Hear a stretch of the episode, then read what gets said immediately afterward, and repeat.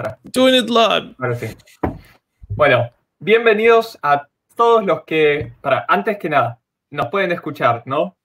Exacto. ¿Alguno, alguno ponga algún comentario solo para chequear que nos están escuchando bien, porque ninguno de los dos quiere estar hablando y que nadie escuche. Necesitamos la confirmación. Exactamente. En cuanto, en cuanto confirmen, arrancamos. Sí, perfecto. Ahí ya están diciendo que se escucha, así que arrancamos. Espectacular. Bienvenidos a otro vivo, directo, podcast, como quieran llamarlo, de los miércoles a las 23 horas. Esta vez me toca a mí ser anfitrión de mi canal. La semana pasada eh, estuvimos en el canal de Dano, que todavía lo pueden ver, así que vayan al canal de Dano si no lo vieron después. Eh, así que bienvenidos a otro episodio de este podcast. Hoy vamos a estar hablando de las sorpresas que nos dieron nuestros autos, es decir, qué cosas que no nos esperábamos nos pasaron con todos los autos que tuvimos, que es algo de lo que nunca hablamos. Dano está con su Campari, no puede faltar algún tipo de bebida. Yo estoy con mi agua. La próxima, sí o sí, voy a tener que alguna café. bebida alcohólica. Exactamente. Bueno, como ustedes saben, esto lo hacemos a la gorra, así que preparen los superchats para la parte de preguntas y respuestas. Vamos a estar primero contando eso y bueno, y luego contestando todo tipo de preguntas y respuestas, pero ya saben que si quieren que nos desviemos del tema para, para contestarles algo, manden un superchat y felices de la vida lo contestamos. Hacemos un bailecito y todo, así. Exactamente, aplaudimos, bailamos. La gorra, todo. Tendremos que tener físicamente una gorra ahí para... Totalmente. Tengo, tengo por ahí la, la de maga. Después la busco. Bueno. Dano, te doy el privilegio de arrancar. Contame, ¿qué sorpresa te llevaste con la RX7? Si querés, arrancamos por ahí. Bueno, obviamente la idea de eso era, es, la idea de la pregunta es eso, ¿no? Como explorar esas cosas que, esos prejuicios que quizás uno tenía cuando se eh, compró un auto, cosas que escucha y demás, tanto para bien como para mal, ¿no? Y, qué es lo que se termina encontrando en la vida real. Eh, la RX7 también, eso, en haberlo tenido tantos años, tuve muchísimas de esas, de esas situaciones. Eh, por un lado, y, y también me parece que es interesante ver como pequeños detalles, como, como diría el, gran Doug de Muro, esos quirks and features que, que uno quizás no tiene en cuenta y, y de repente si, si en el uso del día a día quizás eh, tal cosa que parece una- un detalle de boludo termina siendo algo insoportable. Em, en la RX7, ¿qué diría? Bueno, me acuerdo cuando la compré que no era la persona más conocedora del, del tema de los autos. Me encantaban, todavía estaba con la resaca del, del 206, en el sentido de que todavía era como esa época en la que sí, quería que tenga una toma en el, en el capot y no sé qué, o sea, solo por el hecho de que tenga una toma en el capot. Entonces, cuando me, cuando me subí la RX7, me acuerdo de subirme y decir, ¿con qué me voy a encontrar en el instrumental? ¿No? Con esta idea, Sí. To- todavía no tan informada, de que era básicamente un, un, un auto con un motor dif- totalmente diferente. Eh, bueno, primero aplaudámoslo a Fede. Fede, Muchas, muchas gracias. gracias. Una muy buena pregunta. Auto preferido del grupo B. Un saludo. Lucas. Audi 4. Sí, yo creo que también. Es, es el, el cop-out. Es la salida fácil, pero me parece que es, Sí. que es una Sí, maravilla. te iba a decir 205 T16. Creo que yo le había contestado algún. algún Sí, video, sí, pero, es, es, un- es algo que lo habíamos, ya lo habíamos discutido de alguna manera, me Sí. parece. pero Audi 4 no te puedes equivocar. La verdad. Hoy, hoy estoy Sí. en, esos días. Hoy estoy en un día. en ese mood, mood. tal cual, cinco cilindros. Absolutamente. Una maravilla. Em, volviendo entonces a la RX7, me acuerdo de, de cuando la primera vez que me subí. La primera vez que me subí decía, bueno, ¿qué me voy a encontrar en el tablero? Pues sé que tiene un motor diferente, pero bueno, el tablero del 206 me decía la velocidad, entendible, es algo universal, las RPM, bárbaro, y después, no sé, temperatura y no sé qué cosas me decía ya. Pero me acuerdo pensando que quizás, no sé, se medían las RPM de otra manera diferentes, ¿entendés? Sí, sí. Eh, o, o en verdad eran más, o sea, era más alto, era mucho más alto o mucho más bajo, o alguna cosa así. Y, y nada, subirme y ver que básicamente me mostraba lo mismo. Me mostraba temperatura del agua, me mostraba temperatura de aceite, también tiene ese, ese dato. Eh, no, perdón, presión de aceite. Presión de aceite. Muy, de auto de fines de los 80, donde quedarse sin presión de aceite era algo mucho más común que, en Exactamente. Y, y, después, bueno, eh, el tema de las RPM también llegaba hasta 8000, si no me equivoco, el, el, tablero.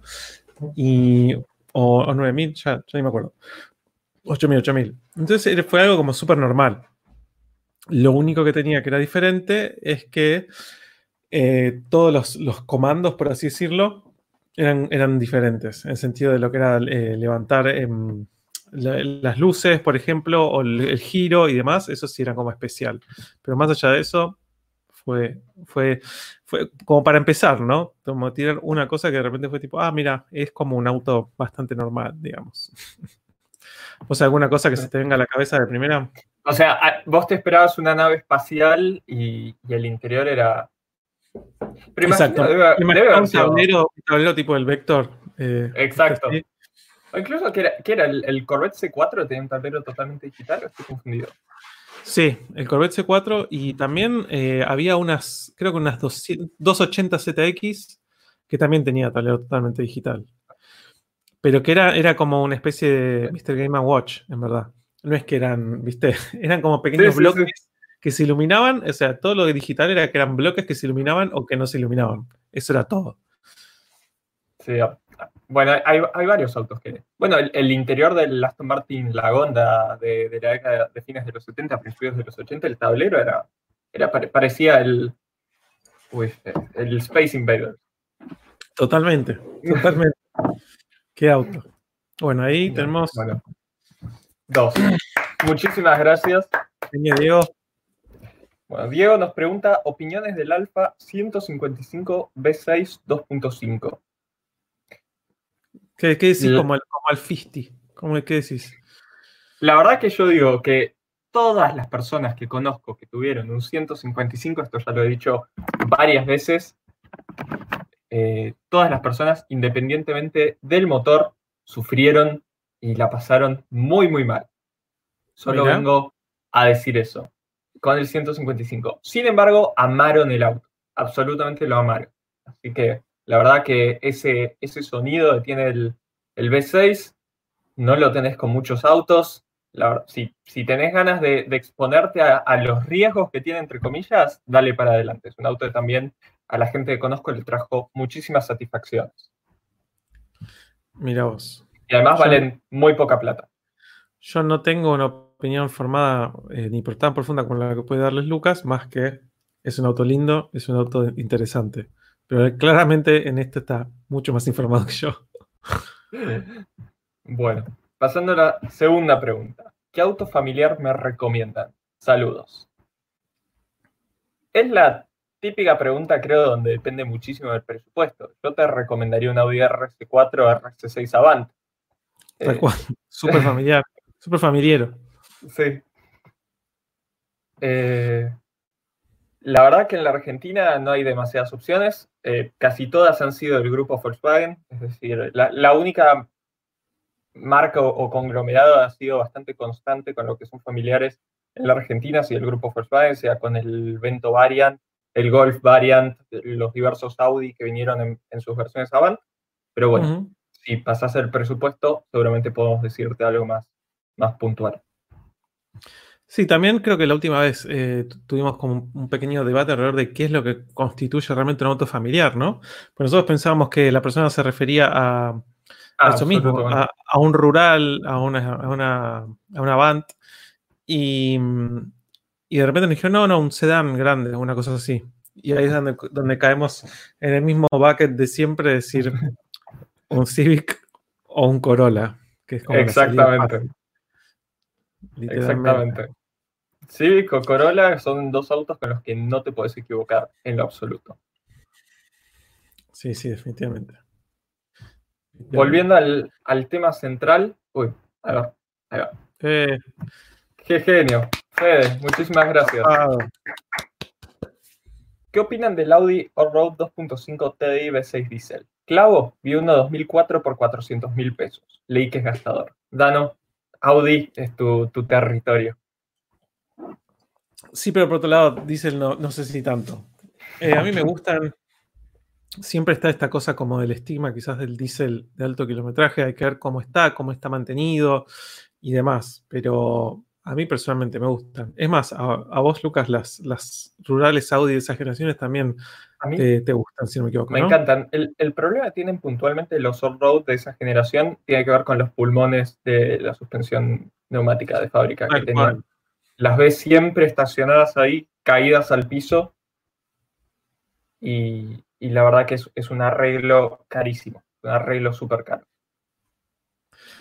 Tal cual. Eh, así que, eh, y, es lo que hace que mucha gente no, las compre. Eso sí, eh, he visto muchas que están muy, muy baratas, que a veces es un problema, justamente como, como decís, hay 2004 por, por 400 mil pesos, que el problema es que el dueño anterior la compró sin saber cuánto iba a tener que gastar. Sí, sí, sí, y, no están bien mantenidas. Y eso, genera un problema. A mí, a mí me ofrecieron una vez una que, estaba, que, que sé que estaba muy, muy bien mantenida a buen precio y estuve cerca de, de comprarla, pero, pero finalmente no lo hice un poco por, por miedo cuando empecé a leer los, los problemas que tenía. Sí, tal cual. Me parece que son esos autos en el que uno puede caer en el clásico. Si está bien mantenido y si uno tiene la posibilidad de hacer una inspección bastante profunda, es una buena opción. Pero hay que, son esas compras que hay que hacer especialmente informado, me parece. Sí, sí. Informado y sabiendo que uno la puede, se puede equivocar y le puede tocar una mala compra. Es decir, sabiendo que uno juega con, ese riesgo. Si lo haces, o sea, en realidad, si llegado el caso, no es que haya autos que uno no recomiende nunca comprar. Si sabes a qué te enfrentás y pagás el precio justo por cada auto, comprá hasta el, peor auto del mundo. Pero, el, tema es, siempre, es estar informado y, saber a qué, a qué se enfrenta uno con, con cada auto en particular. Sí, no llegar con lo justo también, ¿no? Exactamente. Tal cual. más? Giovanni, muchísimas gracias. Ya está en, todos los vivos desde Chile. Tal cual. Hola, Lancia vende más que Alfa Romeo con un modelo.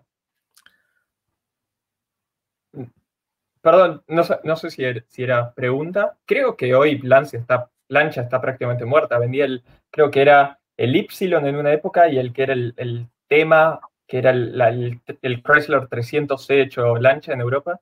No sé en, Chile cómo es, cómo es el, mercado. Acá en Argentina, por lo menos, Alfa Romeo vende bastante bien. Y lamentablemente no tiene. No tiene presencia, exactamente. Exactamente. Hoy en día no tiene presencia. Muchísimas gracias. ah, perdón. Hoy no sé si les quedó algún otro producto, digo. Pero sí. tenían, tenían el Y, que era un auto horrible que vendían en el mercado europeo. No sé si lo siguen vendiendo. Sí. Eh, sí, son esos taxis o cosas así. Sí, sí, sí. Y después tenía el, después sacaron el tema que era, eh, de hecho lo mencioné en, uno de los últimos videos de los autos de Ginebra, que es literalmente un Chrysler 300C con el logo de lancha adelante. Y de hecho, si no me equivoco, la embajada italiana tiene uno de esos acá en Argentina. Mira. Mira vos. Bueno, Marcelo, muchísimas gracias. Genio. otra pregunta. Muchísimas gracias. También, perdón. Ford Focus SE Plus 2017 o Cruce 2 LTZ o algún otro en este segmento o banda de precios, 900 mil pesos. ¿Qué decís, Lucas? El el LTZ, claro, después estaba el Cruce 2 LTZ Plus, que era el tope de gama, el que competía con el Titanium. A mí personalmente siempre, en, esas versiones puntuales, o sea, ese Plus versus LTZ, siempre me gustó un poquito, poquito más el Cruce, eh, principalmente por el motor, que consume bastante menos. Es un motor que, la verdad, no, es un motor para palisearlo, para darle a fondo, para llevarlo a track days, para tunearlo, pero si se usa para uso regular de día a día, es un, un, buen motor. Ese que era problemático, ¿no? Eh, eh, a ver, es problemático solo en Argentina ese motor. Eh, o, solo en el mercado latinoamericano, por así decirlo. En, el resto del mundo ha sido un motor promedio, o sea, no es que ha sido un supermotor, pero no, no, ha tenido los problemas que tuvo acá. Eh, pero, pero sí, acá en Argentina los modifican, los, los llevan a, más de lo que se bancan los motores, que no son motores que, tengan mucho margen para la potenciación y, vuelan y explotan en 500 mil pedazos. Eh, pero sí, personalmente cruce de 2 LTZ. Por 900 mil pesos, de todas formas, yo compraría un Camry. Sí. Sí, quizás con unos par de añitos más, pero tenés un, B6. creas que con tantos añitos más. justo, justo estaba investigando para, un video que quiero sacar el domingo. Ahora lo voy a confirmar. Pero si no me equivoco, por esos montos está en un Camry de 2013. Mira. A ver, ahí, ahí confirmo, ahí confirmo. Mientras tanto. Sí. A mí de esas dos, por lo menos prefiero el, el Cruz. El, Focus, el Focus, por alguna razón, lo, tengo como que es una plataforma que ya se quedó en el tiempo. Que creo que empezó en 2011. No, el, Focus 3 es 2012 o 2013. Que, igual es bastante más que el Cruce 2, que el Cruce 2 es 2016. Tuvo, un restyling en el medio, pero. Sí, sí, eh, pero por eso me parece que es un auto como que ya que está. Ya debería estar saliendo del mapa. Eh, o está en las últimas en, esos años. Creo que, se, que se, cambió de generación que en 2018. No sé si acá todavía se sigue vendiendo, pero en el exterior una cosa así, creo. Em, así es. Sí. Toyota Camry B6, el, más barato de Mercado Libre, es un, o sea, de, la generación 2013 cuesta 1.100.000 es bastante diferencia de un 900.000. Sí. sí. Pero bueno, por, por 1.100.000 es un Camry 2013 con 87.000 kilómetros. Es un excelente auto. Es un excelente auto. yo personalmente si tengo que elegir entre esos dos, también el Cruz. Por una cuestión de que es un auto más moderno ya desde su concepción, digamos, ¿no? absolutamente. Sí, sí. A, mí, a mí me tira más. Y mira que en su momento yo a mi, a mi mamá le había recomendado y estuvo súper contento con un Focus eh, Titanium 2018. Eh, pero para mí el, equipamiento es la versión Titanium del Focus, es donde le gana al, LTZ Plus o al LTZ de, de, Chevrolet. Pero LTZ versus S Plus, yo prefería el, cruce. Bueno. Acá Rodrigo, muchísimas gracias.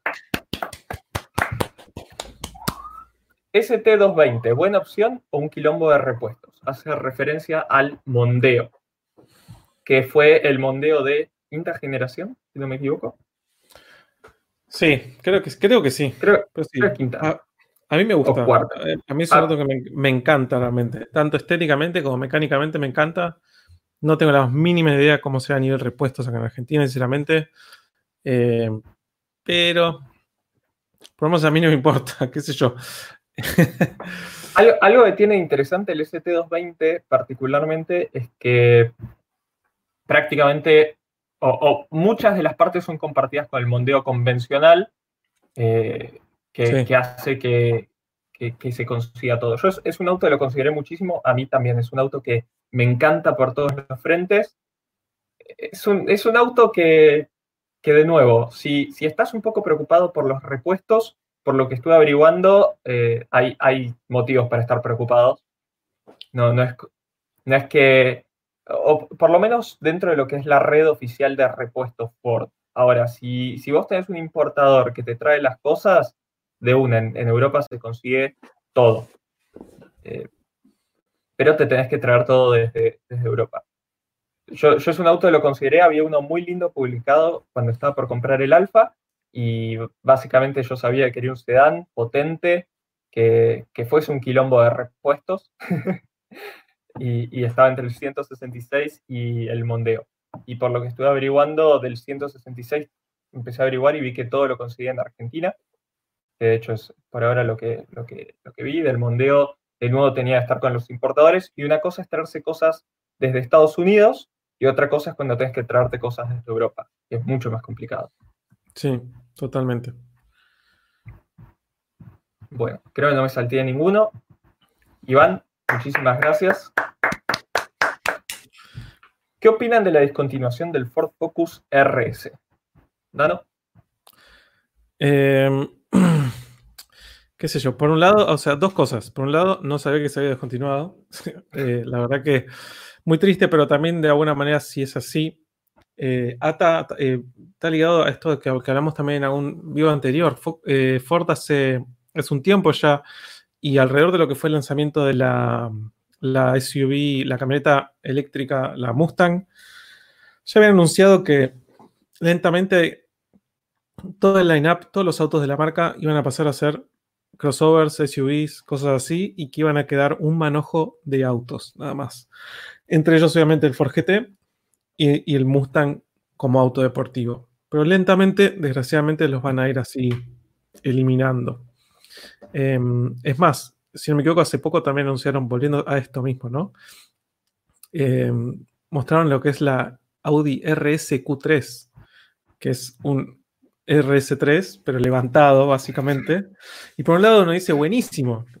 Y por otro lado uno dice, la puta madre, o sea, no quiero que dejen, de fabricar el RS3, que sea como que me la quieren endulzar y meter por izquierda para decirme, che, mirá, qué bueno que está esto, te está gustando, no sé cuándo, y de repente, oh, te distrajiste, no te diste cuenta, ah, el RS3 ya no lo fabricamos más.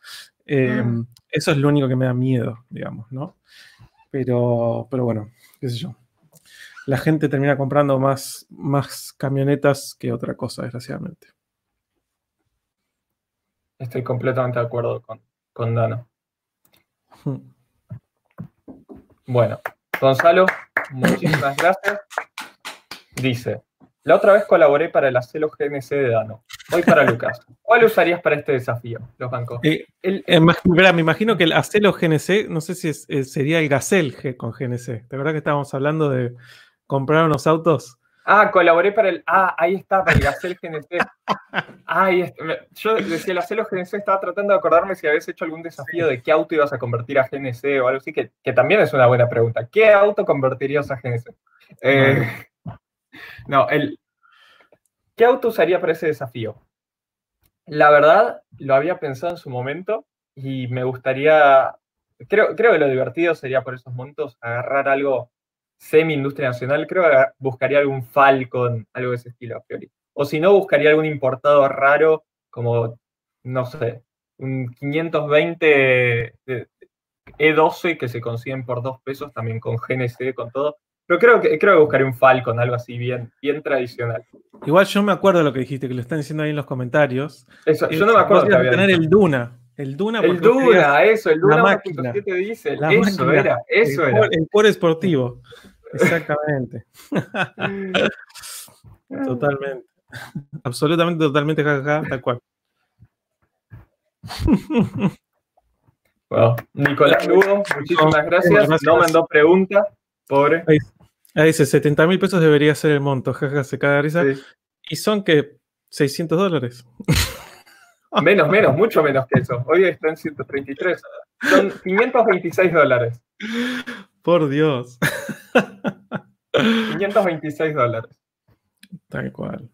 Sí, estaría divertido. eso, un Duna gasolero, un Gazelle. Hacemos el desafío de ¿qué auto nos compramos por 500 dólares? Sabes que compras bastantes cosas por. totalmente. Totalmente. Y después tenemos que tunearlos por 100. O sea, de a poco se va, se va gestando, digo, todo esto. ¿eh? Vamos a tener que empezar a, tomar notas. Absolutamente. Bueno, a ver, Martín. Genio, muchas gracias. ¿Qué me recomiendan para cambiar mi 407 2.2 Tiptronic? ¿Alfa 159 o 508 o cuál otro? ¿Dano? Son dos autos que a mí me, parecen súper atractivos. 508 así como tope de, gama de Peugeot es una belleza, pero me tira muchísimo el 159. Es una cosa hermosa. Me encanta. A mí me pasa lo mismo. Lo que está bueno de, que me preguntes teniendo un 407 es que claramente no tengo que explicar eso que a veces tengo que explicar de cuidado con el tema de conseguir partes o de, o sea, ya sabes, sabes a qué te enfrentas, claramente. Eh, y, dado eso, eh, que, de hecho el 407 me encanta. Qué, lástima de los 407 cupés estén tan caros en Argentina, porque ese es un auto que, que recontra tendría. Me acuerdo cuando, el, cuando yo apenas me metí en el mundito de los autos con el auto que era el 206, me metí en el mundito de los autos con el auto que era el 206, me acuerdo de... Mm, fue hace un millón de años esto. Em, fue cuando fue toda la tragedia de Cromañón, básicamente, en esa época, imagínense. Y una de las cosas que había pasado es, boom, de repente cerraron todos los boliches. No puede ser. Eh, ¿Qué hacemos entonces con los amigos? Nos vamos a Punta del Este porque tenemos que ir a bailar. Y me acuerdo de estar esperando en el buquebus y agarrar una, comprar una revista de autos. Yo era todavía un virgo de autos y tipo, quiero aprender sobre autos. Entonces me compraba cualquier cosa que hubiera de autos para leer, por lo menos.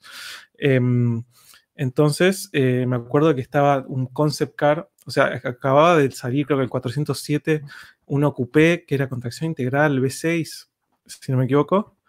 Em, y estaba también uno que era tipo el Silhouette, o no me acuerdo de cosas, unas cosas. Fue un, fue un momento que a nivel diseño Peugeot estaba muy bien, me parece. Estoy de acuerdo. Sí.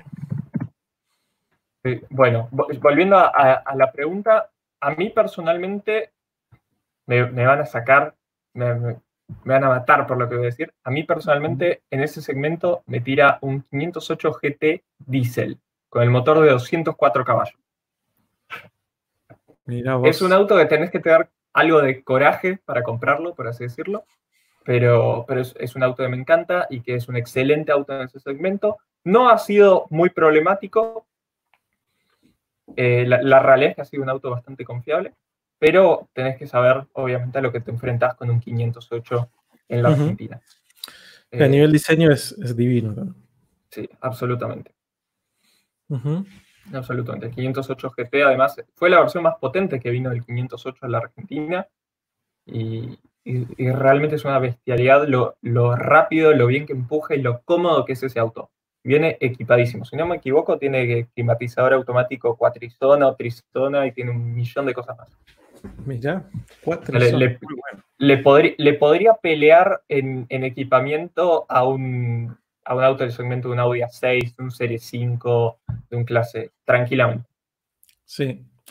Sí, yo creo que en, justo en esa época, volviendo a lo del 407 y demás, a nivel productos internacionales hablo, ¿eh? Fue una época en la que me parece que Peugeot empezó a hacer como un giro hacia decir, queremos hacer un producto que realmente pueda competir a nivel estético, no sé si después terminación de materiales, pero como que quisieron empezar a hacer esto de, que me parece que también un poco lo hacen hoy, ¿no? como por ejemplo que hablamos del RCZ varias veces, para autos que sean como muy atractivos, que compitan en diseño a, algunas de las marcas alemanas en sus modelos de medio de entrada de gama, si querés, pero con motorizaciones mucho más austeras o, viste, como cortando un poco eh, de por ciertos lugares y ofreciendo un producto más accesible, ¿no? Absolutamente. Sí, sí. Y cromo. bueno, Nicolás, muchas gracias. Y después de nuevo. Sí. Bueno. Jacqueline Velázquez, muchas gracias. Gracias, Jacqueline. Prisma LTZ 2017 o Ford Focus SE Plus 2014. Focus. Em, ¿Qué? Un Focus. Un Focus, por favor. sí, no, un Focus. Focus, tenés mucho más equipamiento de seguridad, mucho más equipamiento de confort y una mecánica que es bastante confiable. Salvo que hagas una bestialidad de kilómetros, la realidad es que el consumo tampoco va a ser tan grave del 2 litros si sacas las cuentas. Sí, ni hablar. Y además el prisma, el interior es, es como una caja de bombones, básicamente. La calidad de los, de, los, plásticos, me parece. Tiene como cosas, son atractivas, tipo, ah, la pantallita y cosas así. Eh, o esta cosita de colores, pero a nivel calidad, si empezás a dar, a dar, así tac, tac, tac a las cosas, me parece que ahí decís. Mm". Uno de, mis socios en Motortail tenía un Prisma LTZ 2017. En cuanto arrancamos Motortail, lo, le hicimos vender el auto y comprarse una 5 2011, así que está chocho de la vida. Fue, fue un cambio. Una decisión. Fue, por, la misma plata, además, eso fue lo mejor. Increíble. Eh, fue como un mano a mano entre un, no, una eh, locura. Y, manejé varias veces ese prisma y, la realidad es que estaba bien equipado en, lo que era tecnología, por así decirlo. Tenía sensores de estacionamiento, pantalla, etcétera. Pero era un auto que era muy, muy lento. No me gustaría estar en un choque, en un prisma. Y además, eh, bueno, le faltaba un montón de cosas que es lo que hace a un auto mejor. Personalmente, Focus, toda la vida. Sí, ni hablar. El salto que hizo, me imagino, a nivel de experiencia cuando subió a la 5, increíble. Increíble. Bueno, Conrado, muchas gracias. Dice, ¿cuál piensan que sería el próximo DeLorean si hicieran un remake de Volver al Futuro? Bueno, pero... A mí me, vino una idea. A ver. Fisker Karma. Podría ser, ¿eh? Así, un auto que fracasó, fracasó horriblemente, pero tiene su mística futurista al día de hoy. Totalmente, totalmente. Sí, a mí se me vino a la cabeza de repente un SLS, pero tiene demasiado pedigree para hacer un... Sí, sí, creo que el, un Fisker Karma o, o tipo un Tesla, una cosa así como de que... Sí, un, que para Tesla Roadster podría ser. Sí, para el, para, para el consumidor promedio que es, es como futurista. Y el hecho de que sea tipo americano, básicamente, ¿no? Exactamente, para mí tiene que, tiene que cumplir eso. El, bueno, el Fiskar Karma era finlandés, así que no entra en esa, en esa parte.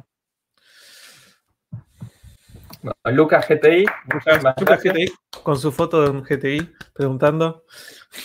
Por el, por el GTI de cuarta generación, el Mark IV. ¿Qué opinan del Mark IV GTI?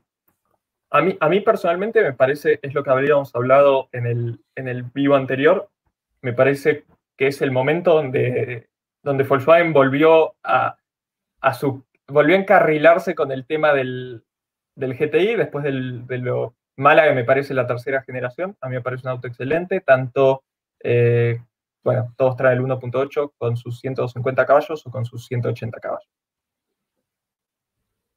A mí me parece un auto excelente.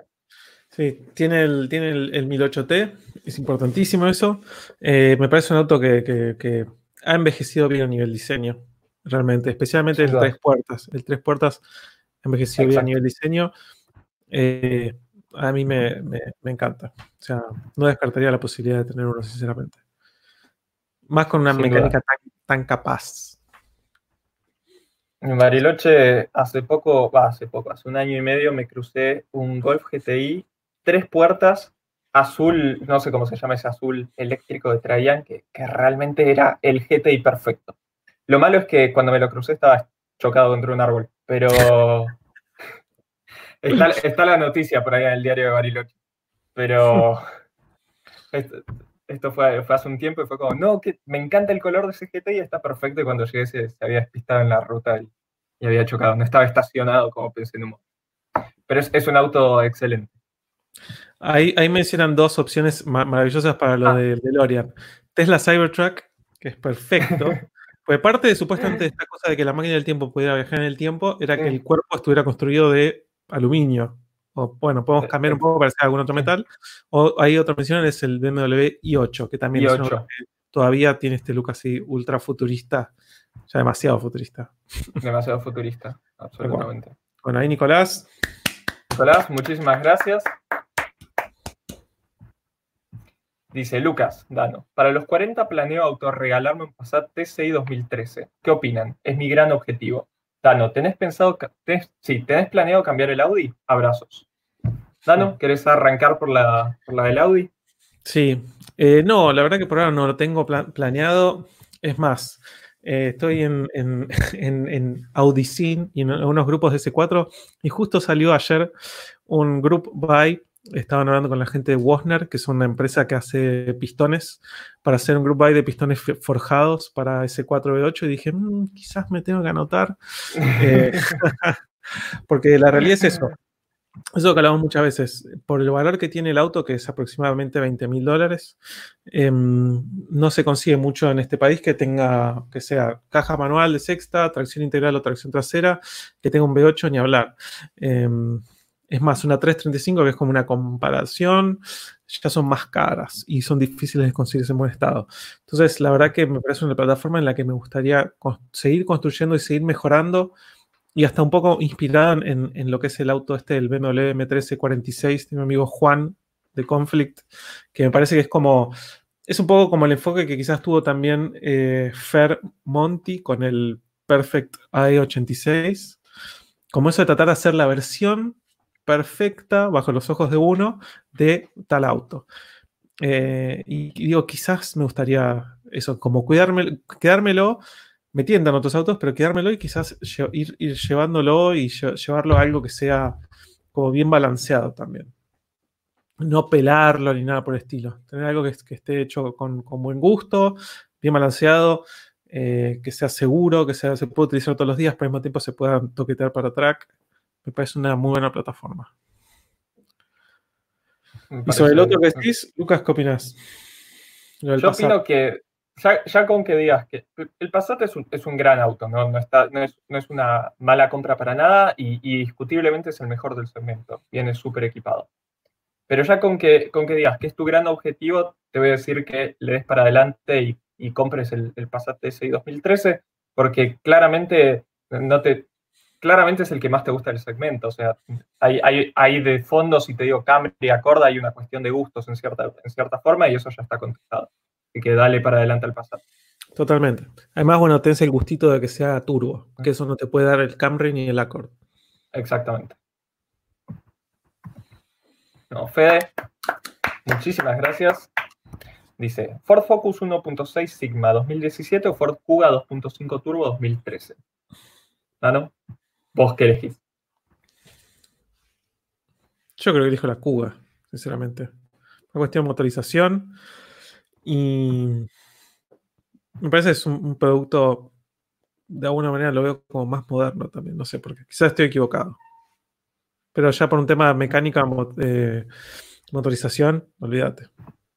Sí, lo que tiene el Focus es que el, 1.6 es súper confiable, es, es un auto que no consume casi nada de combustible, pero eh, el 1.6, si no me equivoco, en el Focus venía solo en la versión S de entrada de gama, que traía, ponerle de equipamiento de seguridad, dos airbags, ABS y deja de contar, por ejemplo. Y, en confort, ni hablemos. Era aire acondicionado, o sea, sin climatizador, sin nada, espejos eléctricos, levantavidrios eléctricos y también, listo.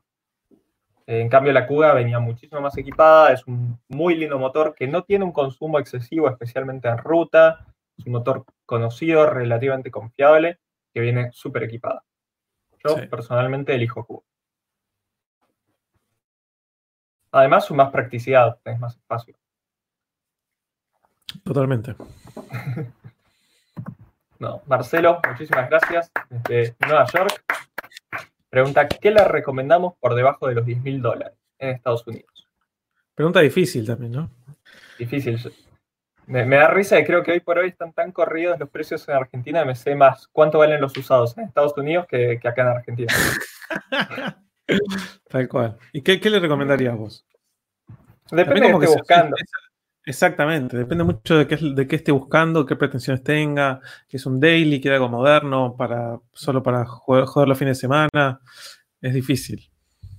Sí, yo, yo pensaría, quizás, yo personalmente buscaría, si, fuese yo, si, si, me teletransportase a Nueva York, hoy en mi situación con 10 mil dólares para gastar en un auto, yo creo que hoy por hoy estaría mirando algo como un Miata eh, eh, o, incluso un Z4, un Z4 con el 3 litros, creo que tenés por, eso, por esos Algo así, un Roadster, tracción trasera, manual. Pero bueno, depende, si estás buscando un sedán, claramente, claramente no te va a servir. Sí, sí, sí, hay muchas opciones. Es un, es un, es un buen monto también, me parece. Ya tenés como para elegir de, de, colores y sabores que quieras, sinceramente. Es, es el tema. Absolutamente. Sí. Difícil. Mauricio, muchísimas gracias. Hola chicos, Renault 21 carburado o inyección. Saludos. Si no me equivoco, acá, acá, es, acá es donde entro en terreno desconocido. ¿Qué inyección tenía Renault 21? No me acuerdo si era inyección mecánica o electrónica. ¿Vos te acordás? Cero. ¿Cero? Cero, cero. Estoy casi seguro era una de las inyecciones Bosch de esa época, pero no me acuerdo si es mecánica o eh, electrónica. Si es electrónica, inyección probablemente. Si es mecánica, evítala. Yo, yo soy, yo prefiero un carburador toda la vida antes que una inyección mecánica. Eh, de, experiencia. Ahí están comentando varios. Varios tienen mucha más información que nosotros. nosotros. Electrónica. Monopunto. electrónica monopunto, ok. En, un Renault 21 que debe haber pasado por un millón de manos y va a estar paliciado carburador, creo. creo, que, creo que es para, para libre inyección. Sí, estoy de acuerdo. y, mira, mira que yo soy pro inyección siempre, ¿eh? pero, pero son estas situaciones puntuales donde, donde carburador puedes hacer lo que quieras. Sí, además quizás son, viste, las primeras implementaciones de las tecnologías muchas veces son como bastante experimentales, barra fallidas, barra complicadas. Em, como dice Lucas, muchas veces para este tipo de situaciones quizás un, tener que sea carburado te termina simplificando la vida.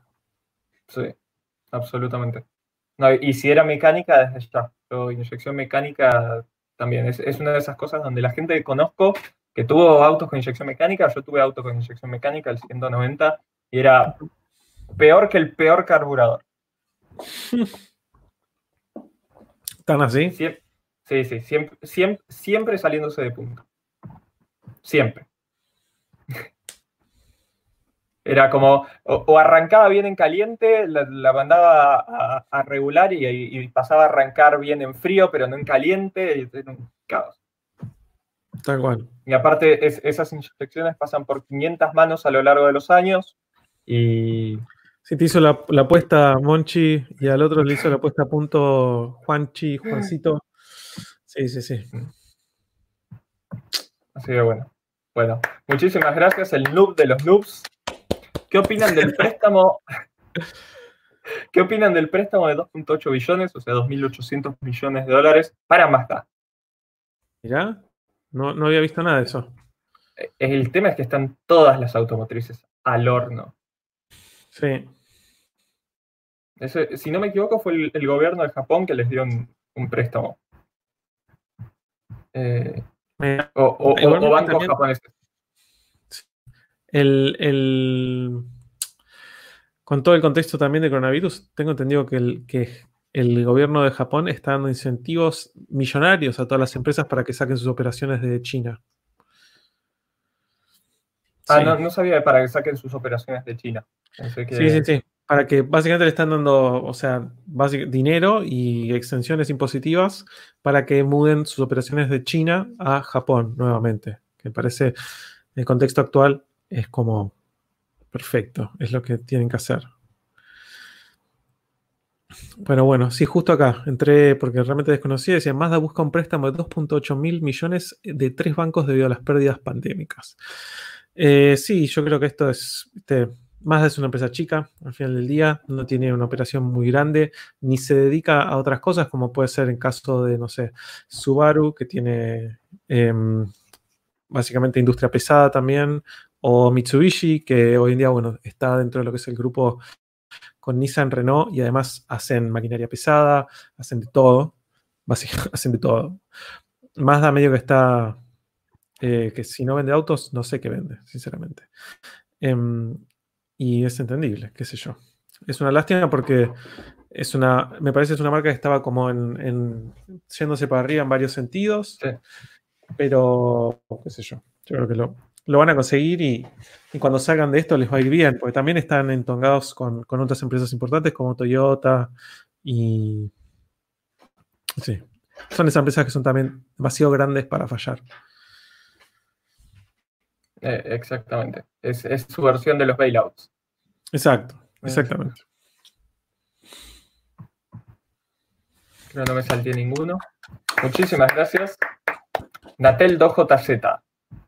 Dice, ¿qué opinan del precio de los Golf Mark 4 GTI? Rondan entre 320 y 400 mil pesos dependiendo del año. Quería comprar uno, pero el precio me está tirando para atrás. ¿Qué otras opciones hay por ese rango de precios? A, mí nunca me pareció tan alocado el precio del Golf de cuarta generación GTI, los que están en buen estado cuando se considera todo lo que se puede hacer con esos autos y y que son como en cierta forma el Corolla de los autos deportivos, de los hot, de los hot hatch deportivos que se pueden conseguir en, Argentina, que, hay de todo. Es, la forma más fácil de entrar en, ese mundo. Totalmente. Sí, además cuando, cuando no están realmente así, como les dicen, molestados y están o modificados eh, eh, de una manera muy ligera y con buen gusto, eh, o, no modificados, cotizan bastante, porque después tenés un montón que están recontra toqueteados y bueno, ahí empieza tipo, mm, no sé qué, qué, le hicieron, qué no le hicieron, qué me voy a encontrar, pero los que están en buenas condiciones es normal que pidan bastante. Y la verdad que también, hoy en día, ¿cómo está el mercado de los usados? Es, cambia minuto a minuto, me parece. Entre la necesidad de la gente, por un lado, de tener, eh, de tener dinero, de poder liquidar ciertas cosas, y por otro lado, lo que es cómo se va moviendo la cotización del dólar eh, billete, es terrible. Así es. muchísimas gracias. Pregunta. Es pregunta de pickups esta, si no me equivoco. Es Ford Ranger Limited, Volkswagen Amarok V6, Chevrolet S10 High Country, Hilux SRX. No sé qué pickup tiene versión LE y después Mitsubishi L200. Estoy tratando de, pensar qué pickup es LE. Em, ¿Será una Pathfinder, una Frontier, una cosa así? Frontier puede ser. Frontier. Supongo. Estoy tratando de, recordar. Eh, personalmente, a mí en ese segmento la que me tira más es la Amarok V6. Seguida por la Ranger Limited. Hmm. Sí, eh, a mí también la Amarok. Es más, tengo un vecino que estaciona al lado, eh, al lado de, de, mi auto. La suya es una Amarok V6 nuevísima, azul, y está divina. Em, pero sí, eh, como dice acá Matis, Mercedes-Benz clase X. No mentira, diría la Amarok. y, y no sé. No sé, pero sí. La que más me llama la atención de esas es la Amarok. Por otro lado, la realidad es que el, del mundillo de, de, las pick-up me, escapa realmente. No soy tan, tan conocer como para ver detalles como no sé, el interior y eso no, no los tengo presentes. Sí, yo la S10 me parece necesitaba aún, aún necesita una generación nueva más que una actualización, porque actualizaciones recibió varias. Hilux me parece, depende para qué la quieras, o sea, es para mí por lejos la, más indestructible del segmento, pero en, lo que es confort le falta.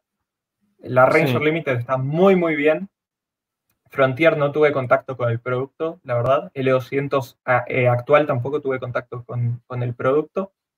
Eh, y, Ranger Limited está muy, muy bien, pero bueno, el, motor Puma quedó curiosamente chico al lado del, V6 TDI en, en, lo que es prestación. Es indeed. Bueno. Lucas Osorio, muchísimas gracias. Dice, chicos, ¿creen que es buen momento para comprar un usado ahora o conviene esperar que aumente más el dólar y sacar una diferencia? Busco Focus SE 2016-2017. Es el día del Focus. Sí, es, un gran, es un gran auto el Focus, a mí me encanta. Sí. ¿Qué opinas? yo, yo lo que opino es que en realidad más que el valor nominal, es decir, el valor abstracto el, valor en pesos del dólar, eh, lo que hay que mirar para, elegir el mejor momento para comprar un auto es la brecha que hay entre el dólar oficial y el, blue, el contado con líquido. Eh, es decir, si, si mañana el dólar blue se va a 200 pesos, pero el oficial se va a 120, eh, vas a estar en una peor situación que, hoy en día con los dólares para comprar un auto. Y, la verdad es que no creo que, que la brecha termine estando más allá del 90% que estoy, que donde prácticamente el dólar blue está duplicando al, al oficial. Así que yo, yo personalmente creo que si, si, el, si mañana, o sea, si, si en el futuro hay un mejor momento, no va a ser mucho mejor momento que, hoy. Y potencialmente, si, si mañana, por así decirlo, el, gobierno decide evaluar un poco el, el, dólar oficial, aunque sea mínimamente, aunque sea de 69,60 como está hoy, a 80 o 85 pesos, ya eso pincha muchas de las oportunidades que hay. Em, sí. Así que yo, creo que es un, buen momento, siempre y cuando obviamente eso sea, esos dólares sean algo que, que podés usar para la compra de un auto, ¿no? Tampoco estar hipotecando la casa para, comprar un auto. Sí.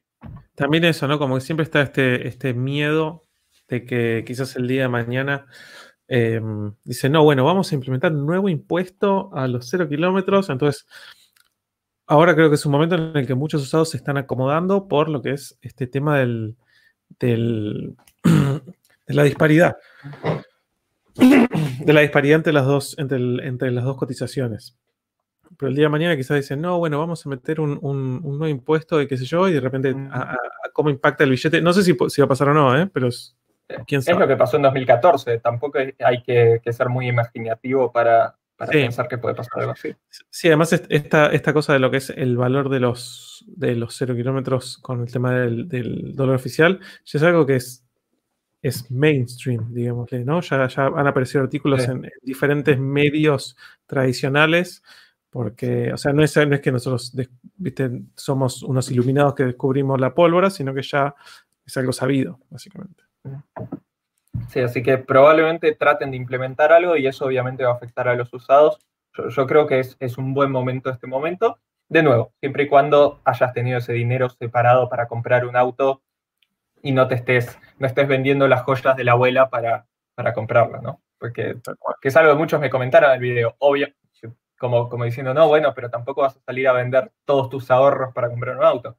No, nunca digo eso, me refiero, si vos ya estás pensando en comprar un auto, es un, es un buen momento para hacerlo.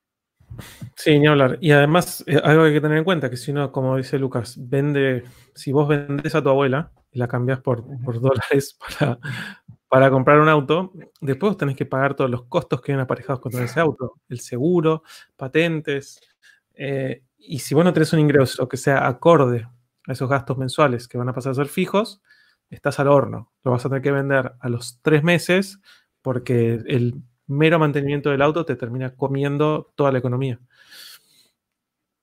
Exactamente. Sí. Bueno, Gonzalo Rica, muchísimas gracias. Dice, saludos. Vendí mi Civic 1.8 XS impecable con chiches para comprar un 207cc. ¿Opiniones del auto? ¿Qué daily divertido compran con 5 mil dólares? Lucas. ¿Qué opinas del 207cc? A mí me gusta, me parece un lindo auto. Eh, me parece que es muy, muy, muy fachero, sinceramente todos los CCs de esa de, yo siempre me gustaron. Em, pero, pero el tema de la capota es. Pero, pero a mí me gusta, a mí me gusta. A, mí también me gusta. Lo, único objetable del 207cc eh, es que para los que medimos un metro ochenta o más y tuvimos el infortunio de tener que viajar en los asientos de atrás de ese auto alguna vez, te, tienen que amputar las piernas directamente. O sea, tenés, que no tener piernas para, ir en el, asiento de atrás. Eh, pero, pero bueno, claro, o sea, tenés que pensarlo como un auto con dos asientos, por más que, tenga, por más que técnicamente tenga cuatro. Esos dos asientos traseros están solo para que cuando la persona iba al concesionario y tenía que pedir la autorización de su pareja para comprarlo, su comentario no, no sexista, ¿viste? Puede, puede comprarle un hombre o una mujer. Su pareja. Eh, su pareja. Eh, era, era para que digan, no, pero pará, no es un auto tan impráctico. Tiene cuatro asientos, mirá, pero los, los dos asientos de atrás no sirven de nada. Em, pero, pero es, un, es, un, es un buen auto. un buen auto y es un auto muy divertido y obviamente es completamente distinto a lo que vas a experimentar con el Civic. Sí, a mí, un cambio me encantan los, un cambio bastante interesante, ¿no? Pasar de un sedán largo, cuatro puertas, eh, a un convertible 2 más 2 es interesante, o sea, llama la atención. Yo banco esos cambios.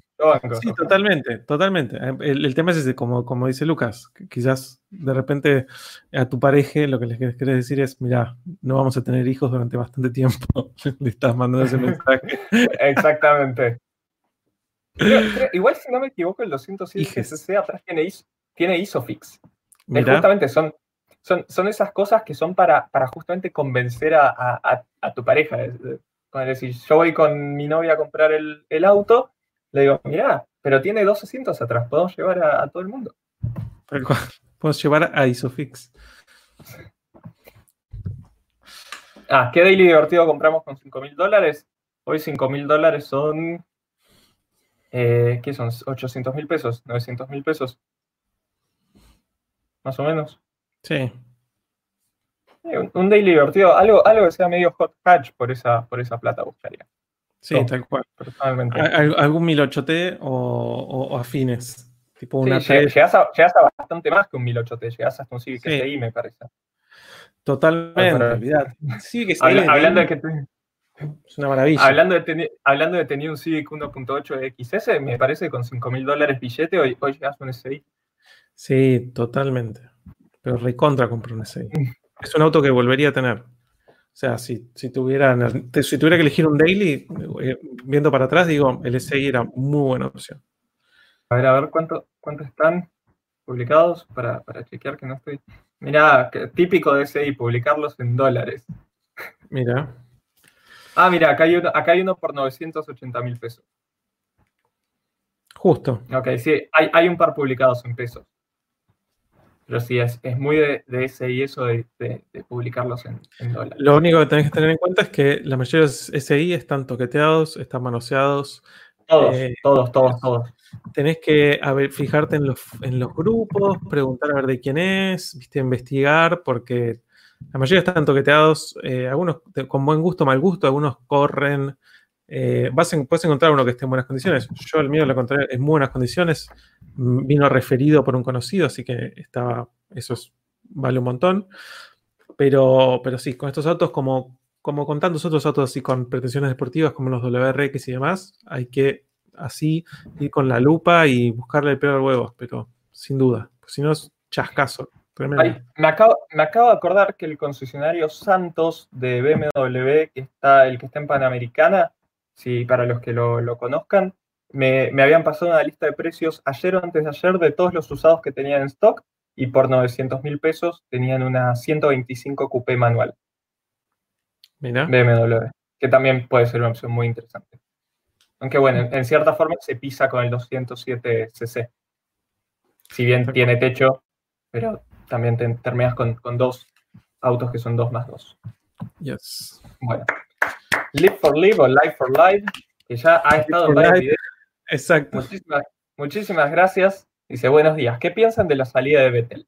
Para los que no sigan la Fórmula 1, Sebastian Vettel anunció que se va de Ferrari al final de la temporada 2020. que vamos a ver si, si hay temporada 2020.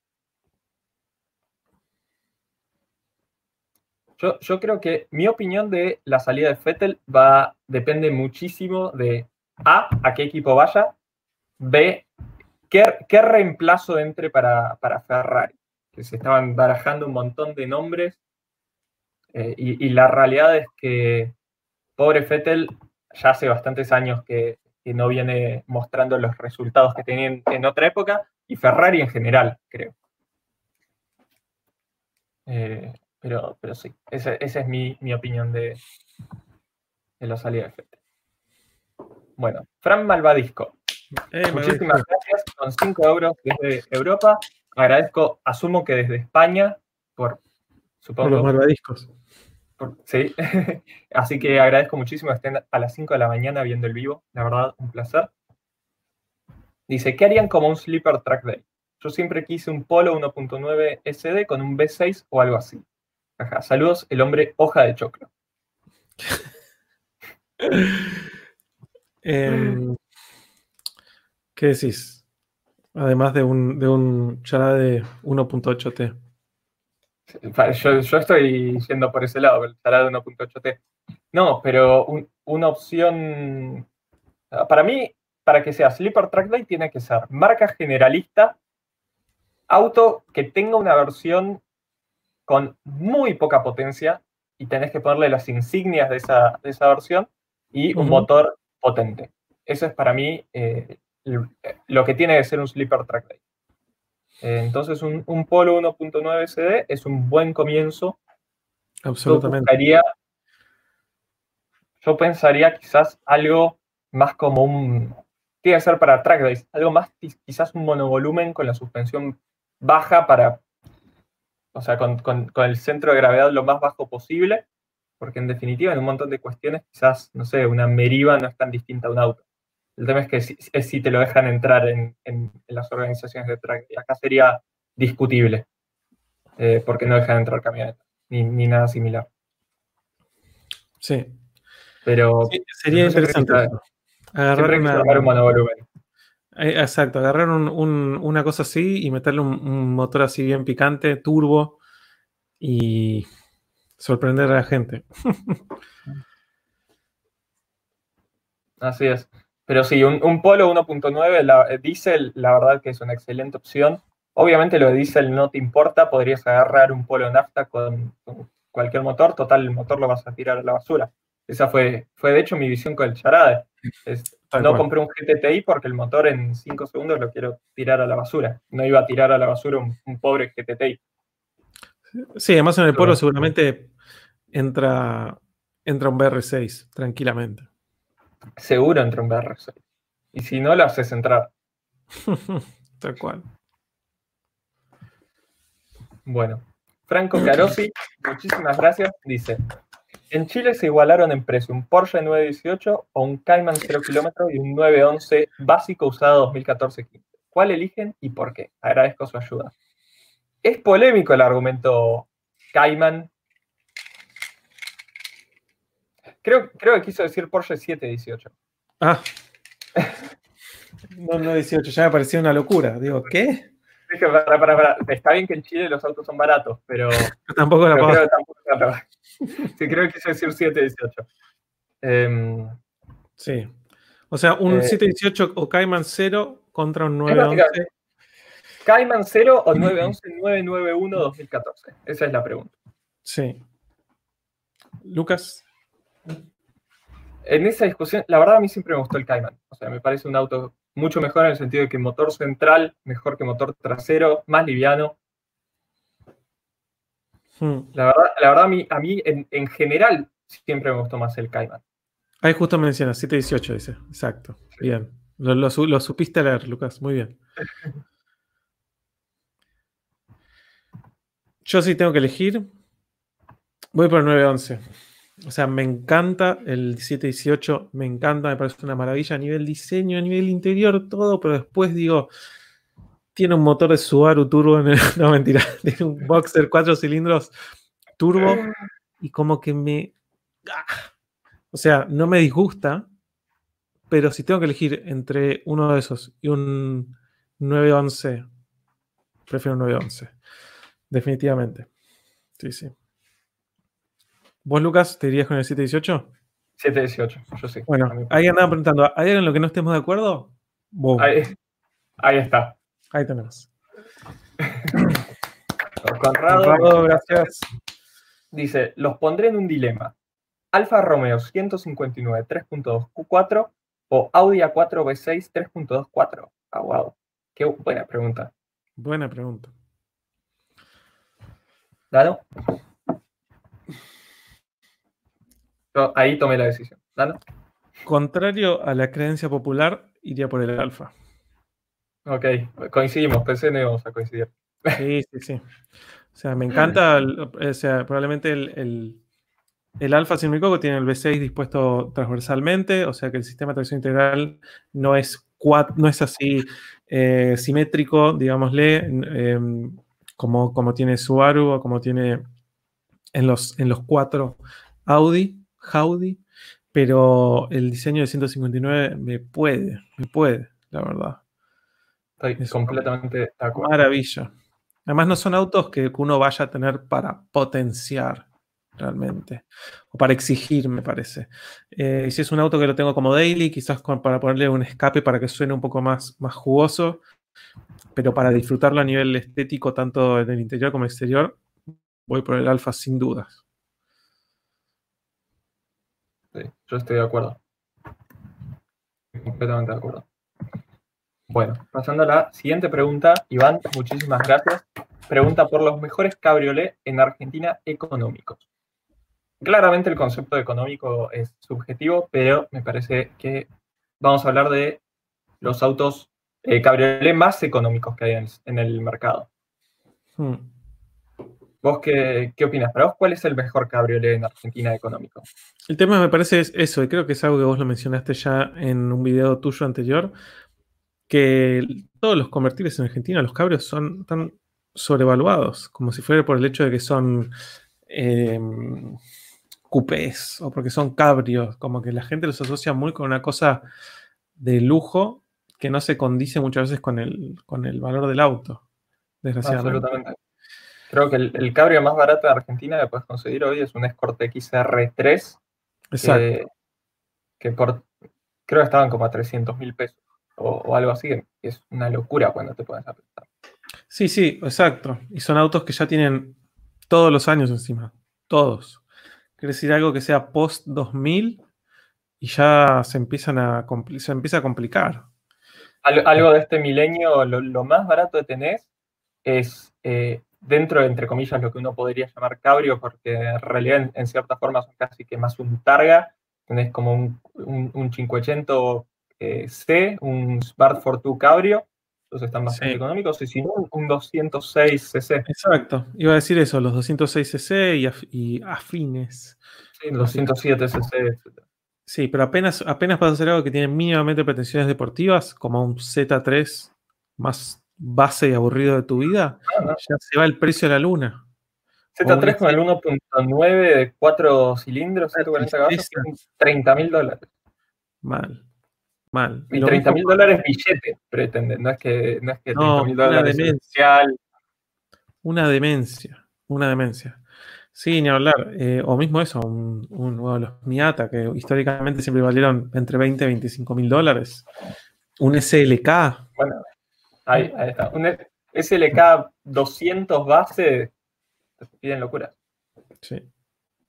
Sí, sí. Bueno, Gonzalo Bastarrica. ¿no? Dice, jajaja, me hicieron reír. Último consejo. Todavía tengo los 5.000. No sé si reventarlos, esperar a que valgan más. Abrazo. Es similar a lo que habíamos hablado antes, que nos habían consultado por el Focus. La pregunta es si cuando te referís a reventarlos es quemar los únicos ahorros que tenés en un momento que se viene complejo eh, o, o usar justamente algo que ya tenías destinado para, cambiar el auto. Si era algo que era para cambiar el auto, creo que es un buen momento. Sí, tal cual. Y además me parece que si tenés la plata billete, es, un momento para estar como muy, muy alerta, quizás todos los días viendo y viendo los, grupos de venta y demás, porque va a haber gente... comprarlo primero. Exacto, y va a haber un montón de gente que quizás va a tener, desgraciadamente, ¿no? pero al mismo tiempo uno pasa a ser como el salvador en ese momento, pero va a haber un montón de gente que desgraciadamente va a querer liquidar su auto y en un contexto en el que nadie quiere hacer nada, nadie quiere salir, eh, van a tener que venderlo a un precio bastante por debajo de, quizás lo que se considera en el mercado que, valen, me parece. Es, un, es un momento para realmente eh, tirar ofertas. Eh, si tenés los dólares en mano, es ves un auto publicado a 6.500 dólares, escribiles si les sirven 5.000. Eh, ese tipo de cosas. Porque realmente yo, la verdad estoy viendo mucha gente que tiene los autos publicados a, valores altísimos, pero que en el, en el off the record, como lo llaman, o sea, en el, cuando vos charlas con esa persona, te dice, tengo el auto publicado a 15.000 dólares, pero la verdad que hoy si viene alguien con 10.000 en mano, lo vendo. Ese tipo de conversaciones he estado escuchando mucho estos días. Sí, Totalmente. Eh, ah, con, valores extremos, donde alguien tiene el auto publicado acá arriba y lo larga acá abajo. Sí, sí, ni hablar. Y no, y no, y no, que, no, de que no de vergüenza también hacer una, oferta. Exacto. Yo, siempre fui de esa postura. O sea, a mí nunca, nunca me molestó que alguien oferte por, por mi auto. O sea, si, si yo tenía el auto publicado en, no sé, ponele 8 mil dólares, si alguien me, me ofrecía 3 mil, jamás me iba a ofender. Eh, por, por, más ridícula que fuese la oferta, o sea, cuando te ofrecen un terreno en Mar de Ajó. Eh, Tengo una Play 1 con 3 controles, 4 juegos copia, 4 memory card, una, una no funciona. Para mí no te puedes ofender por eso y, es el momento donde también desde el otro lado no hay que tener vergüenza y, y hay que Yo ahí le mando que- directamente. ¿Cómo te bloqueo? Sí, sí. Tal cual. Bueno, Trevor, muchísimas gracias. Pregunta. ¿Con qué se quedan? ¿Genesis 86 o RCZ? Lucas, 86. Liviana, potencia corta pero justa para no meterte en ningún en ningún lío eh, y, y muy muy divertida. Genesis tenés más potencia, pero prefiero 86. Y RCZ descartado.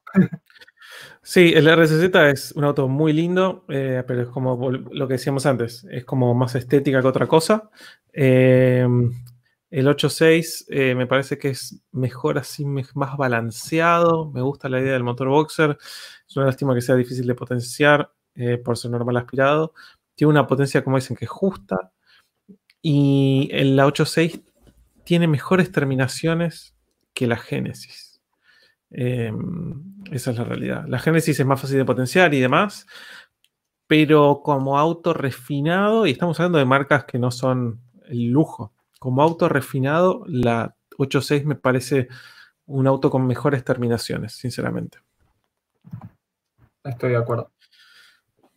Convengamos que la 8.6 también la fabrica Subaru, básicamente. sí, acá nunca vino la BRZ. No. Pero vos, le, vos agarrás un ver. 8.6, levantás y dice. Subaru por todos lados. Por todos lados. o Live No. for Live, Live for. Live. De nuevo, por favor, en, en algún comentario aclaranos cómo pronunciar el. cómo- si es Live for Live o Live for Live. O quizás esa es la idea, confundirnos. Muchísimas gracias de nuevo. Dice, su fruta madre, siempre le dono a Luca. ¿Cuándo directo, Dano? Estamos haciendo miércoles de por medio alterno. O sea, el miércoles que viene toca en el canal de Dano, el miércoles anterior hicimos directo en el canal de, de él. Así que el miércoles que viene, 23 horas de Argentina, no te lo pierdas en el canal de Biel y Pistón. Exactamente. Vamos variando así. Eh, para que me, uy, se me fueron todos. Acá está.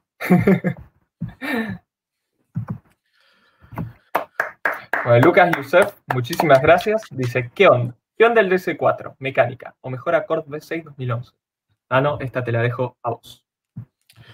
Em, no soy conocedor de, de- de lo que es el DC4 a nivel mecánica. Sé que son todas cosas HP. Heredadas, heredadas tal cual de Peugeot. Eh, El suelen, 1.0 tener, suelen muy lindo, muy lindo interior y demás. El THP, como siempre, tiene mucha mala fama, pero al mismo tiempo se pueden hacer cosas preventivas como para que no explote por los aires. Parte de eso es no potenciarlo hasta la luna. Em, y el Accord V6 es una maravilla. Me parece que es un auto bastante más, creo, más económico. Em, es mucho más confiable, si querés. Mucho más simple también como auto, pero me parece mucho más confiable. Eh, yo en este tipo de casos lo que siempre digo es, lo ideal es por subirse a los dos y, y bueno, y ver que, con cuál uno se siente más, más mejor, más cómodo. Exactamente. Yo, en realidad, yo creo que Accord V6 2011. en Cualquier situación posible, personalmente, ¿no? Aunque es, es mucho más atractivo el DC4, no, no puedo mentir. Sí, tal cual. El, el, el Accord es mucho más estoico en su diseño. Sí. DS se, se diferencia con eso, básicamente, ¿no? Que tienen diseños como muy así exóticos, digámosle. Exactamente. Bueno, Juan Álvarez, muchísimas gracias. Esta es pregunta para Dano, para mí, que es ¿cómo ven un Mitsubishi Sapporo ochentoso? En principio de calle y luego para armarlo para tractor. Tengo dudas con el tema de los repuestos. Acá es donde vos seguramente conozcas más. Es muy lindo auto, hay mucha gente de los grupos así más setentosos, ochentosos de, autos japoneses que le han metido bastante, bastante ganas a ese, a ese auto, ese chasis. Eso seguramente vas a poder ver bastante, vas a conseguir bastante feedback en los grupos de Facebook de JDM. Eh, es un auto muy lindo, la verdad que a nivel estético a mí me gusta mucho. Tiene tracción trasera también, si no me equivoco. Em, para, para armarlo para track es perfecto, porque además tenés esas cosas de los autos de esa época que los pelás y que pesan nada. El tema de los repuestos, no, eso sí no sabría decirte. Pero la verdad que yo estoy curado de espanto con eso. Nunca pretendí tener un auto que las cosas las pudiera conseguir acá de un día para el otro.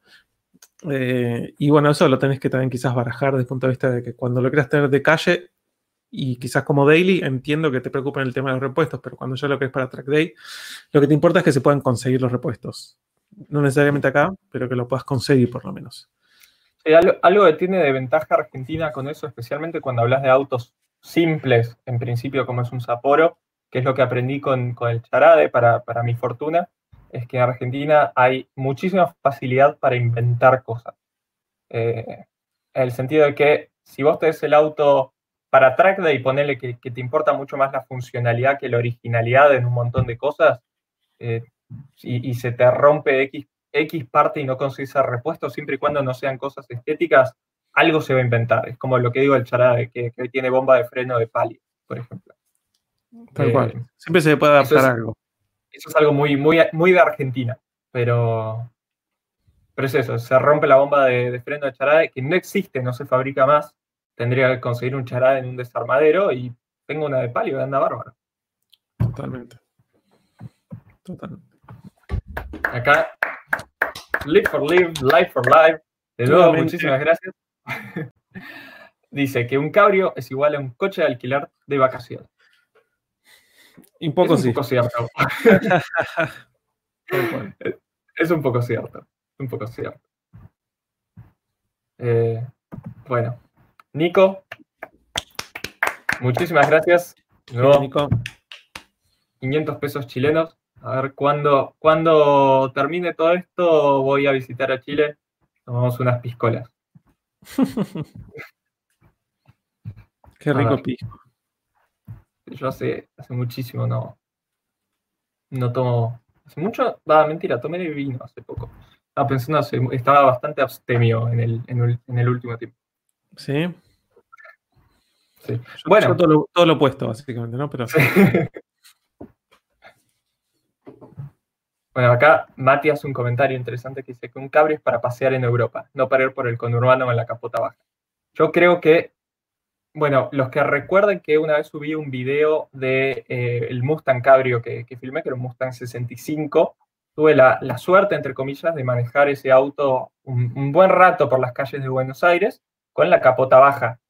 Era impresionante en todos los semáforos como éramos el primer auto al que le venían a pedir eh, plata. Plata, y, no es que te venían a pedir como a ver si les das plata, era casi, o sea, casi me diste plata. sí, me diste plata. Más vale que tengas unas monedas por ahí. Eh, y, no, estaba, no estaban dando por una zona fea de Buenos Aires. Así que. Fíjate, sos un, sos un cajero. Eh, sí, sí, sí. un, convertible, en el momento de paras en, un semáforo rojo, sos un cajero automático, básicamente. yo, creo que si, algún día compro un cabrio en, Buenos Aires, voy a tener una bolsita con monedas eh, ya, ya preparadas, porque encima se, se recontra enojaban cuando no tenías nada. sí, olvídate. Gonzalo, dice, dato no menor, laburo en una financiera y los 5.000 los puedo vender siempre al valor más alto del mercado. Por ejemplo, ayer 127, hoy 135. Claro, los puedes vender básicamente en, la otra punta.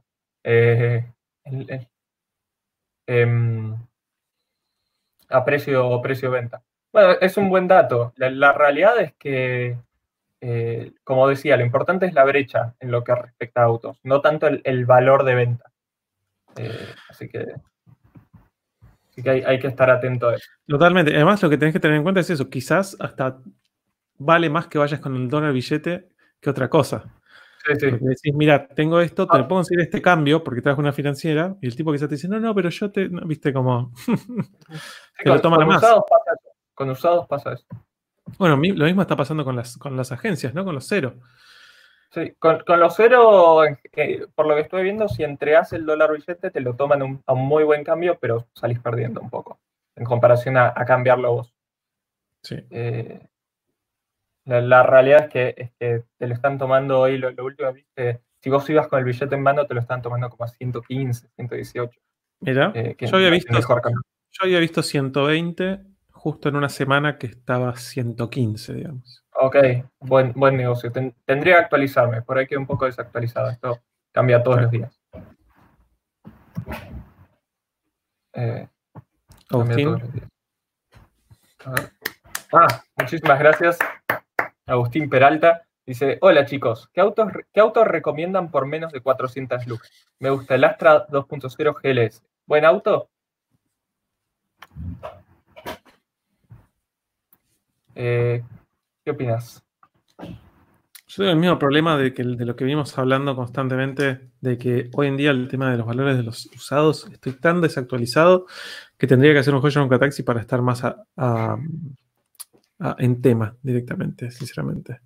Em, pero bueno, eh, yendo a las cosas que decían hace, hace poco, de otro comentario que hicieron, los GTI Mark IV también estaban más o menos en 400 lucas. Yo personalmente si tengo que elegir entre un Astra y un GTI, elijo un GTI. Sí, yo personalmente también. 1.8 GTI, toda la vida. Sí. ¿Crees que retomemos el tema central? Sí. ¿Por qué no? Eh, bueno, vos estabas contando de que te esperabas un tablero o un interior mucho más futurista en la RX7. Sí, o sea, tal cual. El que el, instrumental me muestra información que no tuviera nada que ver con las cosas que son relevantes a un, auto normal y ahí justo apareció el GP Race and Mechanic. Sí. Ah. Muchísimas gracias. Dice, el cabrio solo se puede usar si tenés cara de barra brava. Eso es. También. Eso puede ser cierto. O sea, yo creo que si estuviese todo tatuado, fuese enorme, tuviese cadenas por todos lados, eh, no sé si, se meterían conmigo. Cadenas, pero no, no cadenas tipo de, de, ¿cómo se llama esto? Como ornamentales, digamos, cadenas de que te escapaste de un lugar, de que estabas encadenado a algo. Em, no, yo lo que, lo, que diría es, tenés que tener eso, pinta de eso o pinta de eh, ruso, albano, una cosa así tipo Taken. Sí, sí, estoy de acuerdo. Después haya aparecido Maxi. Maxi, muchísimas gracias. Dice, tengo una Hilux 2013 Nastera 2.7 PBTI. Estoy con ganas de meterle turbo y más potencia. ¿Qué opinan? Hilux. Sí. y, o sea, poder probablemente se puede. Hay que ver quién te hace esa puesta a punto, digamos, ¿no? Y, lo que vas a gastar en comparación a, a lo que podrías haber hecho con ese dinero. Sí, y saber que no hay vuelta atrás. Sí, Porque cuando te pones a turbar y qué sé yo, o tenés que hacer todo de una manera tan cuidadosa y perfecta como para que en el momento que le quieras vender, poder volver a como estaba antes y, venderla como, como nueva, digamos, ¿no? Pero sí, lo que hay que estudiar siempre con eso es, bueno, quién te lo programa, de qué manera, qué tipo, cómo, qué hace, trabajas sobre la inyección original o te, te pone un piggyback, qué tan, qué tan eh, básicamente posible es, sinceramente. Yo, personalmente creo que si alguien busca potencia, más considerando que en cierta forma, o sea, el, turbo te va a arruinar cualquier buen consumo de combustible que tenga esa Hilux 2.7. Eh, yo personalmente creo que juntaría ese dinero, vendería la Hilux y compraría una RAM, por ejemplo. Tal cual. Y, y terminas con, 395 caballos y un auto estándar. Sí, yo creo también que la, mayoría de la gente que, sea, quizás estoy equivocadísimo, pero bueno, hablar es gratis. Eh, la mayoría de la gente con este tipo de pickups suele tener algún tipo de como de fidelidad hacia la marca, me parece, ¿no? Como de que un tipo que tiene una Hilux, por más de que le secuestres a los hijos, no lo vas a convencer de que se compre una Amarok B6, por ejemplo, ¿no? Em, así que no le puedes recomendar eso, básicamente. Yo me acuerdo de que tengo un, tío que tenía una Ranger y cada vez que veía una Amarok eh, medio que vomitaba adentro de su, propia boca.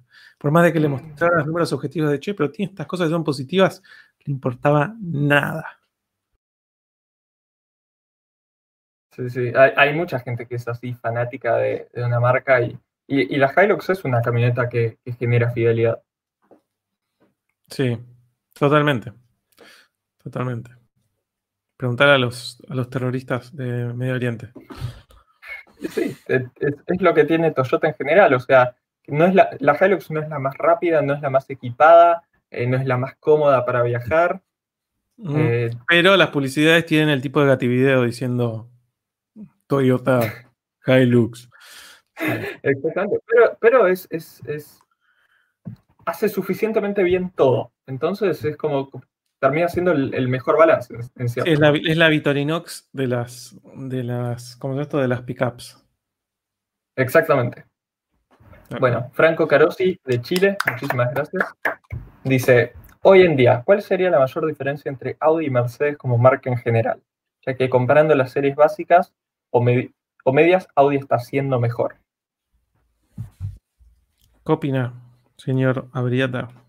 No estoy tan de acuerdo con, ese postulado final. Me parece que eh, Audi siempre ha sido una marca que se ha caracterizado por ser mucho más eh, por estar mucho más a la vanguardia de la tecnología, pero en ciertas cosas eh, sigue un poco atrás de, Mercedes, por lo menos en lo que a mí, incluso hablando de interiores, en, lo que es calidad de materiales, etc.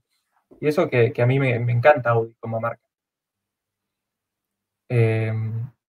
Y después, bueno, el diseño exterior es subjetivo. Hoy me parece que Audi está haciendo mejores diseños que, que Mercedes, personalmente. Sí. Sí, Mercedes viene siendo así, como dicen, hit or miss. Tenés algunos que están muy buenos y otros que decís, ¿qué le pasó? Lo dejaron al sol y se deformó todo. Sí, eh, totalmente. Todo lo que es la clase A, tanto los A como los CLA, me parece que están increíbles. Los veo y digo, no puede ser que esto sea la entrada de gama de esta marca, por Dios. Pero después hay otros que están más arriba y decís, ¿qué, qué pasó? Literalmente, ¿qué le pasó? Se derritió todo. no. Em, pero los interiores hoy en día, eh, Mercedes se puso mucho las pilas, mucho las pilas, la verdad. Em, eso, sin más lejos, los interiores de los clase A le pasan por arriba a los A3 y afines de Audi, pero le pasan por arriba, parece otra categoría. Yo, eh, estoy completamente de acuerdo. Sí. Pero, pero bueno, en mecánica me parece que eh, personalmente, ¿eh? creo que Audi, salvo las, las, gamas como muy altas de, Mercedes-Benz, tipo los V8 Biturbo y demás, pero en todo el resto de, las motorizaciones y demás, Audi me parece que le está eh, pateando el trasero a Mercedes-Benz. Con el 5, con el, 5 cilindros turbo, con el V6 turbo, V6 biturbo y demás, eh, me parece que en los V8 Biturbo están ahí, como cabeza a cabeza, depende cuál compares, si es el RC6, RC7, pero en todo lo que son las gamas que están por debajo, me parece que es mucho más interesante Audi. Y cuando están ofreciéndote una, una potencia similar, hasta termina siendo igual más tentador el producto de Audi. Porque, por ejemplo, en la A45 tenés un 4 cilindros, 2 litros de 400 caballos. Y el RS3, que es la competencia directa, es un poco más económico, pero tenés un 5 cilindros, 2.5, 400 caballos. Entonces te están ofreciendo más por menos guita. La verdad es que estoy absolutamente de acuerdo. Un, buen, buen resumen. Eh, a ver. Para que no encuentro el. Acá está. No. Ah, bueno, justo mandaron otro. Muchísimas gracias, Mariano. Dice, buenas. Clio Williams, 205 GTI Golf Mark I, ¿con cuál se quedan y por qué? ¿Dano? El Golf Mark I no me mueve un pelo, sinceramente. Eso, eso es lo que estuvimos hablando la, la semana pasada. Sí, lo lamento, pero no me mueve un pelo. Lo veo y digo, qué lindo entiendo que muchos lo consideran como el padre del hot hatch, pero me parece que hay como toda una cosa de que la gente está muy enamorada de, lo que representó más allá de, otra cosa. Es como la gente que le preguntas cuál es el mejor videojuego y te dice sin titubear, no, el Mario 1. Y vos decís, no, negro. No, definitivamente. O sea, eh, o que me digas la mejor banda del mundo y te responden sin titubear, no sé, los Beatles. Eh, yo titubearía, por lo menos. Em, son esas cosas que no puedes decir así. Exacto, es la respuesta fácil. Eh, de esos, no sé, el 205 me gusta mucho. Y el Clio Williams también me parece una maravilla de auto.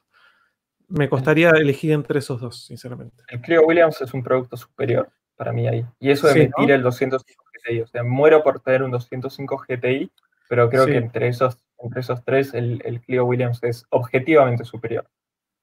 Sí, sí, sí, sí. Es.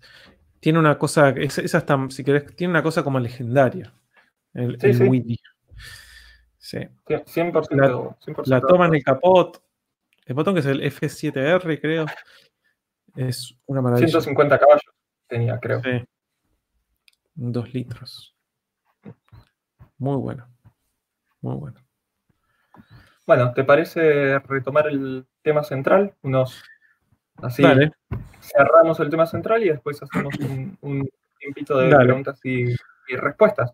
Sí, de cosas así que, nos hayamos encontrado, que nos hayan sorprendido gratamente o no gratamente. Em, ¿vos, habías mencionado del alfa?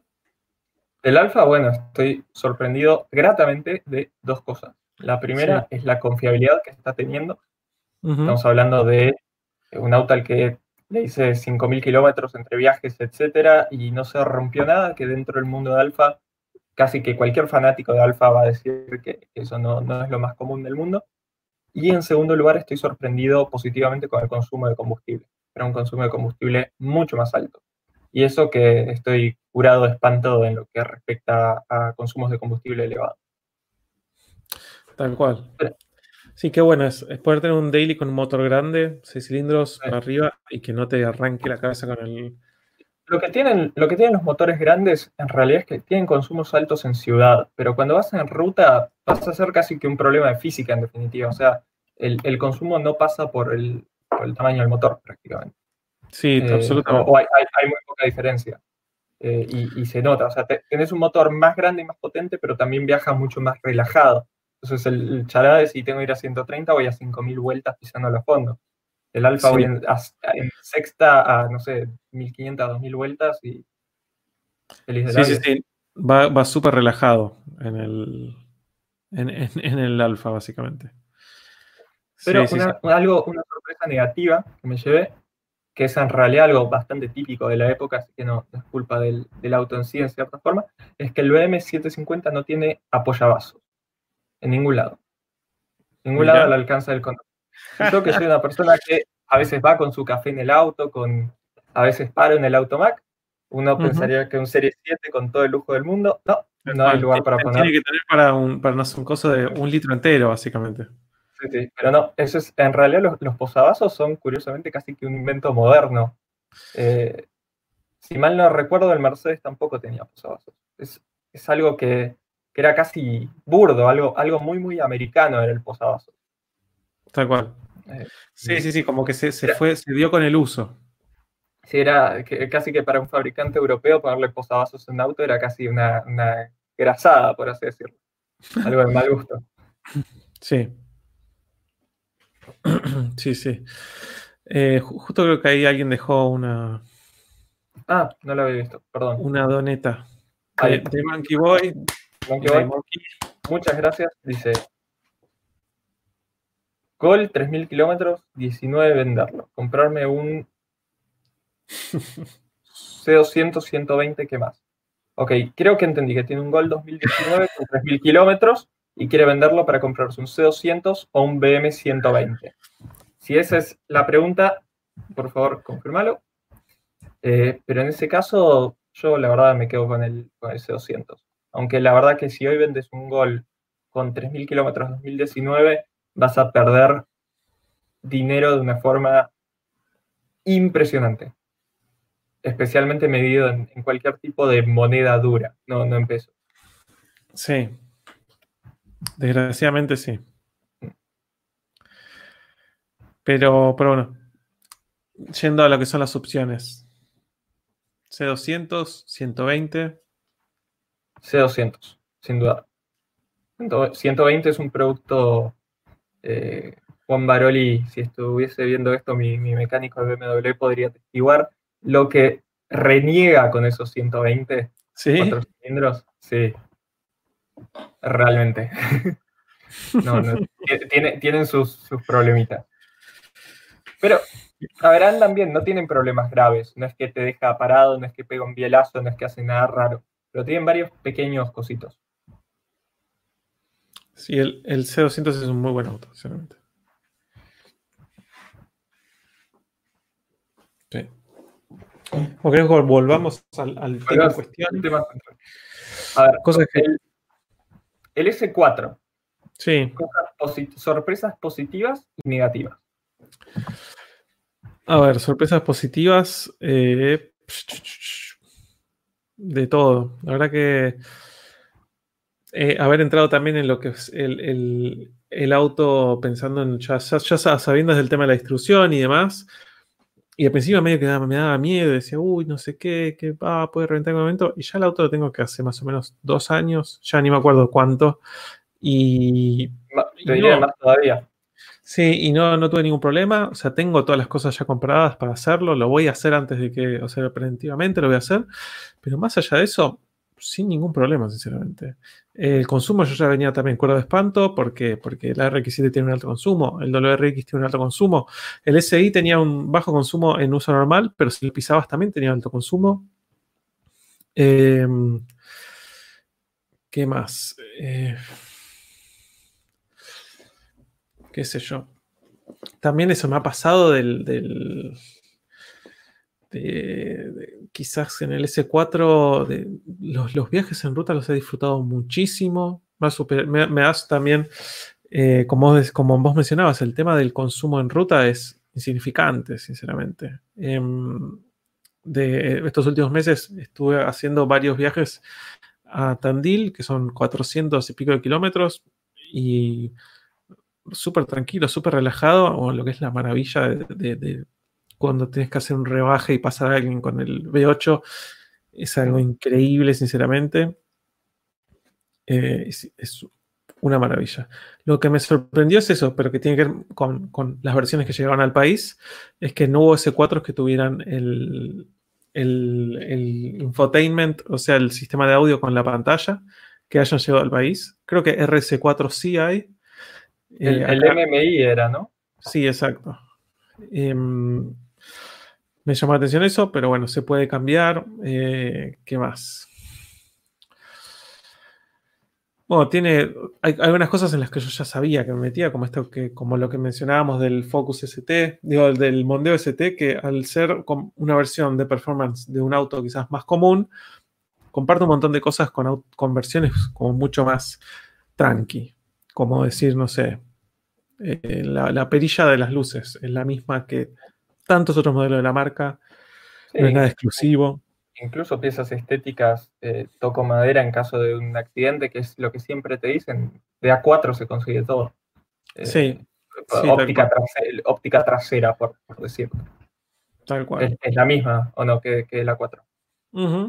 ¿O cambia? Sí, única, no, es tal cual. Es la, eh, tenés dos versiones, pues es una que es tipo Vicenon y no sé qué, después una más base. No, este, me, refería a la trasera. Ah, las traseras sí son las mismas. Son las mismas. La parrilla cambia adelante, ¿no? Sí, la parrilla tal cual. La parrilla del S4 y del RS4 son, parece que no, pero son esas cosas que te vas desayunando cuando vas investigando esto. Las parrillas del S4 y del RS4 son más grandes que las del A4.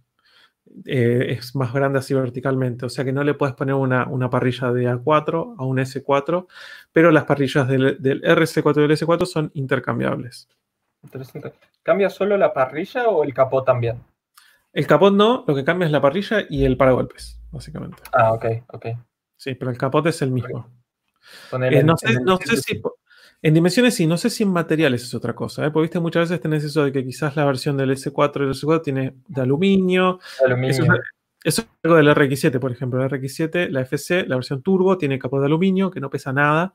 Y la versión aspirada, como la que tenía yo, es de, metal, digamos, de acero. No, no, no sé exactamente qué tiene, pero me acuerdo de la primera vez que se la llevé a, a Luisma de Rotary Garage. Él estaba acostumbrado a levantar el capot de la turbo, porque él tiene una RX7 FC turbo, y que agarró y le pegó como una zarandeada para levantarla con la comodidad que hacía, que levantaba el de la turbo. Casi se tira un... Casi tal cual, se descoloca el hombro, No, no, no. Sí, sí, sí. Eh, con, el 750, bueno, la parrilla del 750 y 740 es distinta que la del 735 para de mi generación. Que, ok, eso está bien, que es una parrilla más grande, pero cambia el capó. Y, es, y ahí sí es un problema. Sí, totalmente. Eso ya es un tema. Bueno, fíjate que ahí, tal cual. Sí. Señor Encore. Muchas gracias, señor Encore. Dice, ¿qué opinan de la Toyota RAV4 2020? Me la compré y me ha gustado hasta ahora. Saludos.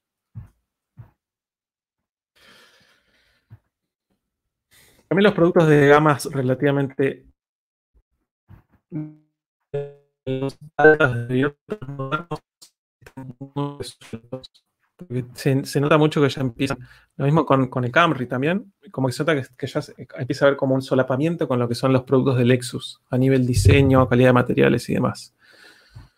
Estoy de acuerdo. Acá en la Argentina viene solo de esa generación la, la RAV4 híbrida, que es un excelente, un excelente camioneta. Sí. Acá por lo menos la RAV4 híbrida es, muy competitiva en su segmento. Sí, además el, interior es bastante lindo también. A mí me, lleva mucho a lo que es Lexus. Eh, tiene una, también bastante pantalla y demás. Eh, es, está bueno. Así que si, si te viene gustando, además, la verdad, felicitaciones. Es un buen producto. GP Race de nuevo. Esta es pregunta para Dano. ¿Cuánto vale hacerle la distribución al S4? Sí. Y mira, es, esto es algo interesante, ¿no? Em, si lo vas a hacer a Audi directamente, te arrancan la cabeza. Em, y no lo recomendaría tampoco. Y uno dice, ¿por qué no lo recomendaría? Llevarlo a Audi hacerle un service tan importante. ¿Por qué? Por un lado, porque te sacan la cabeza. Por otro lado, porque em, no tenés la certeza de que te lo van a reemplazar con las guías que son las mejoradas, las de RS4, sino que es muy probable que te pongan las mismas de S4 y empieza la cuenta regresiva. Entonces es mejor conseguir el kit y armárselo con lo que uno quiere y llevarlo a un lugar que esté calificado como para hacerlo. De piezas, Depende de dónde lo compres y depende que tanto, como dice acá Mati, calcularle un departamento en colegiales, más o menos. no, depende de lo de las piezas donde los compres, puedes pagarlos entre 2.500 dólares para hacerlo bien, bien completo y olvidarte. Y entre 2.500 dólares y 3.500 dólares, solo de piezas. Y después tenemos, es un laburo súper involucrado, ¿por qué? Porque hay que sacar el motor, hay que sacar toda la trompa del auto, hay que sacar el motor, hay que hacerlo bien, se necesitan unas herramientas específicas o mucha maña, porque tenés que trabar ciertas cosas, lleva una llave que traba en cierta posición el cigüeñal, después lleva otras piezas que traban también en cierta posición las, las levas. Eh, son esas cosas que la gente que ya lo hizo, que lo sabe hacer, lo puede resolver en, en menos horas, porque no voy a decir en un rato, porque no es un rato, pero es bastante, puede resolver bastante más simplemente que gente que, que quizás entra así medio en bolas. Eh, pero esto, como, como muchas veces mencionó Lucas, el beneficio que tiene siquiera en Argentina es el hecho de que la hora hombre de, trabajo en taller es mucho más accesible que, lo que sería pagar la mano de obra en Estados Unidos. Por ejemplo, en Estados Unidos, un S4 vale más o menos, depende del estado, entre 10 mil y 15 mil dólares. Y el, trabajo de, de hacerle la distribución son con repuestos y todo son 10 mil dólares más. Entonces vale básicamente eh, lo mismo que el auto, hacerle el service. Lo que tiene de bueno. Exacto, lo que tiene de bueno es que eh, es un service que lo haces una sola vez y te olvidas, básicamente. Eso es lo que tiene de bueno. No es como con otros autos que quizás no tenés una pieza que lo resuelve, una nueva versión de esa pieza que lo resuelve. Curiosamente, una, consulta. Para que te dure para siempre, no tenés que cambiarlo por las guías originales o no tenés que cambiarlo por unas, unas actualizadas o algo así. Exactamente. Bueno, a ver, justo acá tengo algunas cosas, no sé qué se A ver. Justo, ¿eh? Mira. Hablando de guías. Tengo acá una de las guías, como se puede ver ahí. Esta es una de las guías, que es la versión original es de plástico, esto, en vez de ser de metal, que es de aluminio acá. Entonces lo que se parte es esto, se parte en dos, entonces acá que es donde va, donde corre la, cadena, se termina partiendo y se va todo a la mierda, básicamente, ¿no? Se termina siendo pelado todo.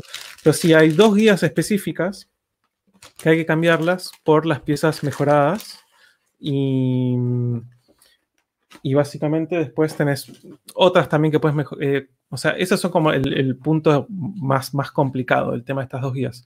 Y después tenés otras piezas que si uno quiere hacerlo, eh, puedes cambiarlas porque son de un metal que se termina gastando, que es, que es el sistema esto de la leva variable de admisión trabaja con presión de aceite. Entonces hay como si fuese una llavecita de metal que con la presión de aceite se encaja en otra pieza y eso lo que le da es el avance a las levas de admisión. El problema es que es un, es un metal que está endurecido contra un metal que no está endurecido. Entonces eventualmente lo va comiendo de a poco. Entonces ese, ese pitutito se empieza a mover y empiezas a tener eh, problemas con, el avance de, de levas. Entonces hay una empresa que hace directamente, o sea, si tenés esta pieza que está en metal endurecido tratado, una empresa que es JHM em, hace la otra pieza que originalmente no está hecho de este metal tratado, la hace de metal tratado. Entonces vos, son dos engranajes que están hechos así, billet, una cosa hermosa, y son dos engranajes de porquería que valen 700 dólares el par, básicamente. Es más, que, o casualidad, justo yo meto la mano y es como el, parece que esto estuviese planeado, pero no está planeado. Esta es la pieza. Este engranaje, que es una maravilla, está hecho de una sola pieza. Como ven acá del lado trasero. Casi para colgarlo de la pared como cuadro, más o menos. Sí, además tiene el logo de la, marca. No sé si la cámara lo llega a ver, si hay JHM. Y como pueden ver, en esta acá, ahí, es donde se apoya este pitutito del avance. Y en la versión original se empieza como a agrandar, se empieza a ovalar porque se empieza a chocar. En cambio este, que este material mucho más resistente, se la banca mejor, básicamente. Así que sí, tengo la bolsa de Gato Félix.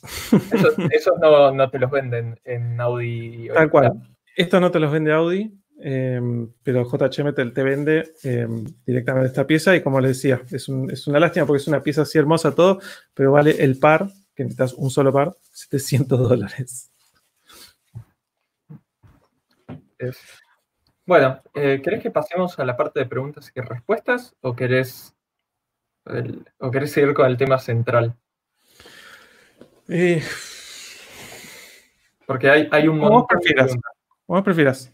Yo, viendo, viendo tantas preguntas que hay que me parecen tan interesantes, me parece que, volvería a este tema y, eh, y, me desviaría del, del tema central. Salvo que quieras contar algo más del WRX o del 206.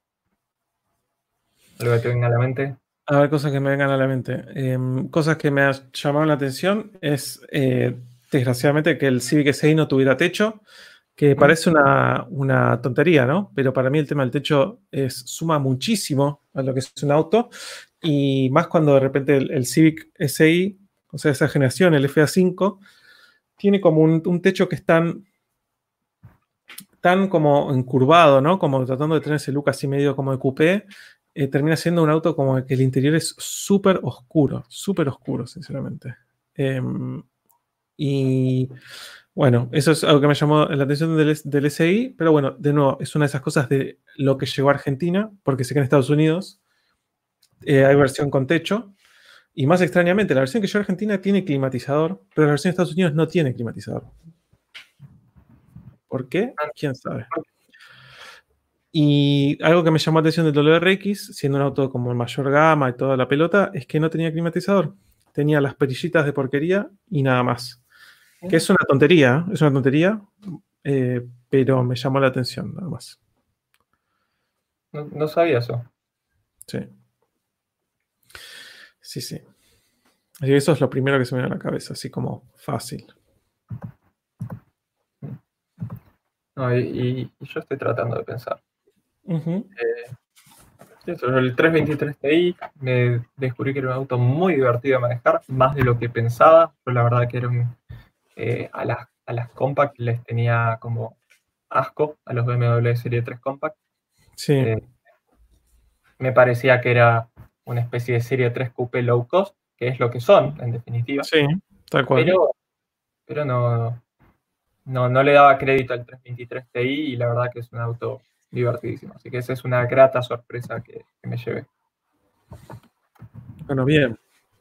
Yo, yo te recuerdo haciendo un burnout en ese auto, así que. Exactamente, sí, le tenía bastante tomada la mano al, al burnout en ese auto. Se podía, se podía si querías. Igual era un burnout con una sola rueda porque diferencial abierto, pero. Exacto. Pero bueno. bueno pasamos a preguntas y respuestas generales. Ahora pueden mandar. Eh, la verdad, vamos a empezar a contestar en general. ¿Te parece, Dano? Sí, obvio. Si ves alguna señalada, así ya la. Voy a estar atento, voy a estar atento. Dale. Ahora, yo estoy subiendo, hubieron un montón que fueron excelentes preguntas. Sí. Sí, pero las perdí. Así que tiren, tiren preguntas en el chat, pueden mandar lo que quieran y, vamos a ir contestando.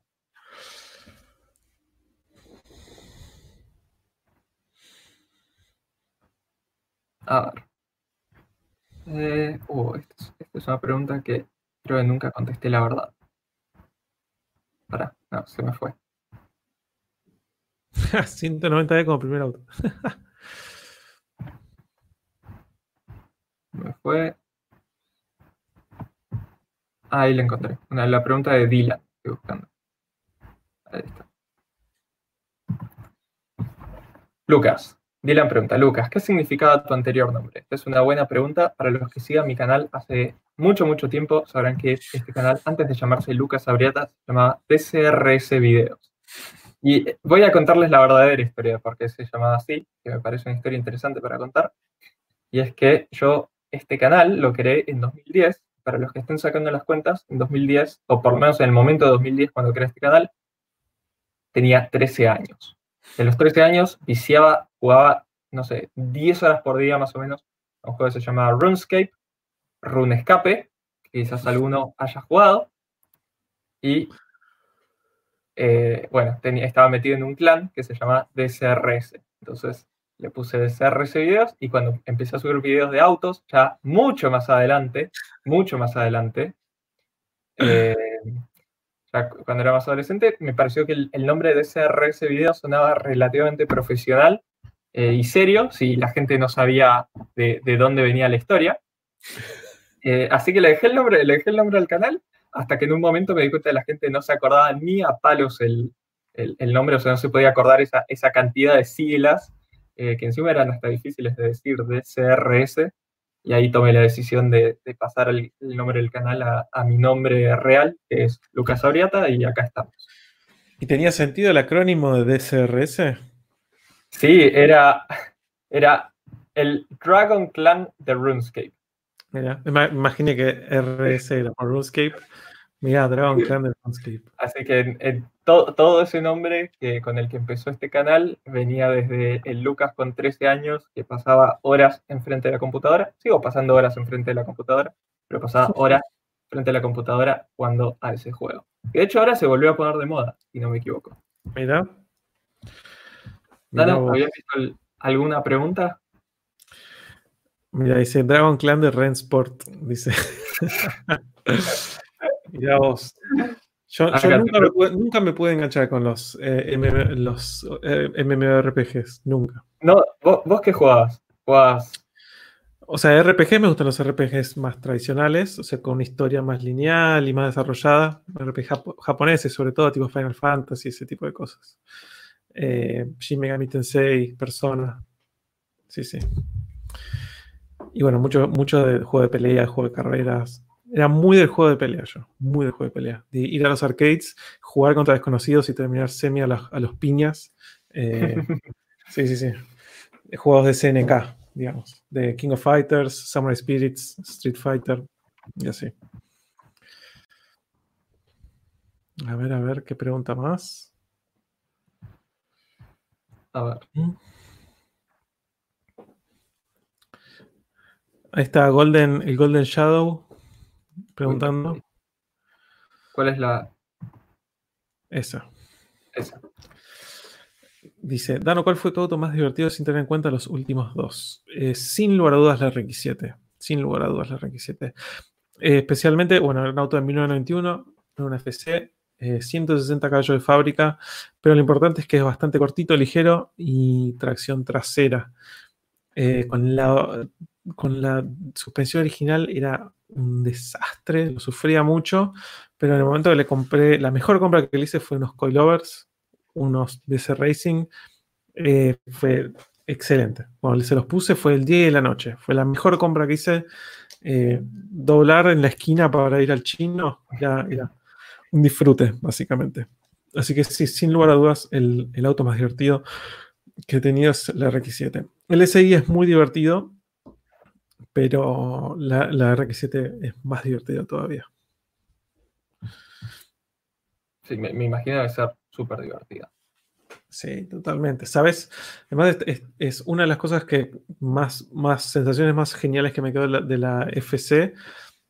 Em, quizás es un auto que no, o sea, obviamente cualquier auto que es duro, la suspensión y demás, no, no, es un auto que lo vayas a recontra disfrutar en un viaje largo en las autopistas argentinas, a no ser que vayas por un camino impecable, pero de repente eso, yo, no sé, yendo a visitar a mi familia, eh, mis abuelos paternos en Tandil, eh, que había tramos que estaban destruidos por completo, me quería matar, iba con un miedo además, em, pero en lo que es ciudad o, viste, manejar básicamente en calles que estén en buenas condiciones, era un placer. Una de las cosas que más me quedó fue el hecho de tener esa sensación de que las ruedas traseras como parámetro de dónde, de dónde está el auto, ¿no? De, toda la disposición y cómo uno lo va sintiendo. Saber que las ruedas traseras están inmediatamente detrás del culo. Entonces vos puedas doblar y, ya sabes exactamente que no hay mucho más auto atrás, como que vos doblaste y sabes exactamente cómo agarraste la curva, cosa que si yo hago exactamente lo mismo, o sea, lo sé porque esto lo probé, con un auto más largo, o sea, con el SI, con el WRX o con el, con el S4, si la trato de agarrar con la misma agresividad, las ruedas traseras terminan arriba del, cordón, básicamente. Si entro como bien cerrado en, la curva, se terminan subiendo el cordón, porque es, un auto mucho más largo. Sí. Así que bueno, a ver. Iván, muchísimas gracias. Pregunta, ¿mejora el desempeño en la suspensión progresiva? Dano, acá vos sos el experto. Sí, definitivamente definitivamente mejora, mejora eh, el, rendimiento del auto en el sentido de lo que sería una suspensión original de un auto promedio contra una suspensión progresiva, siempre es mejor. Eh, es, más, eh, muchas veces el, ¿viste? Uno, piensa, uno asocia mucho esta, esta cosa del el espiral progresivo con comprar un kit de espirales AG acá y listo, digamos, ¿no?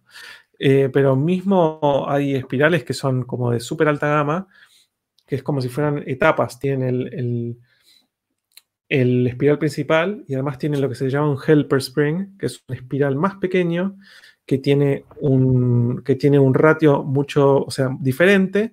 Entonces es como si fuera realmente progresivo porque son etapas. Tienes la compresión de uno antes de la compresión del espiral principal. Así que conceptualmente es algo que está muy bueno, especialmente para lo que es eh, una aplicación que también se le queda un uso de calle y no 100% de, pista. Hay pregunta, mira, General está preguntando del Beam, BeamNG para vos.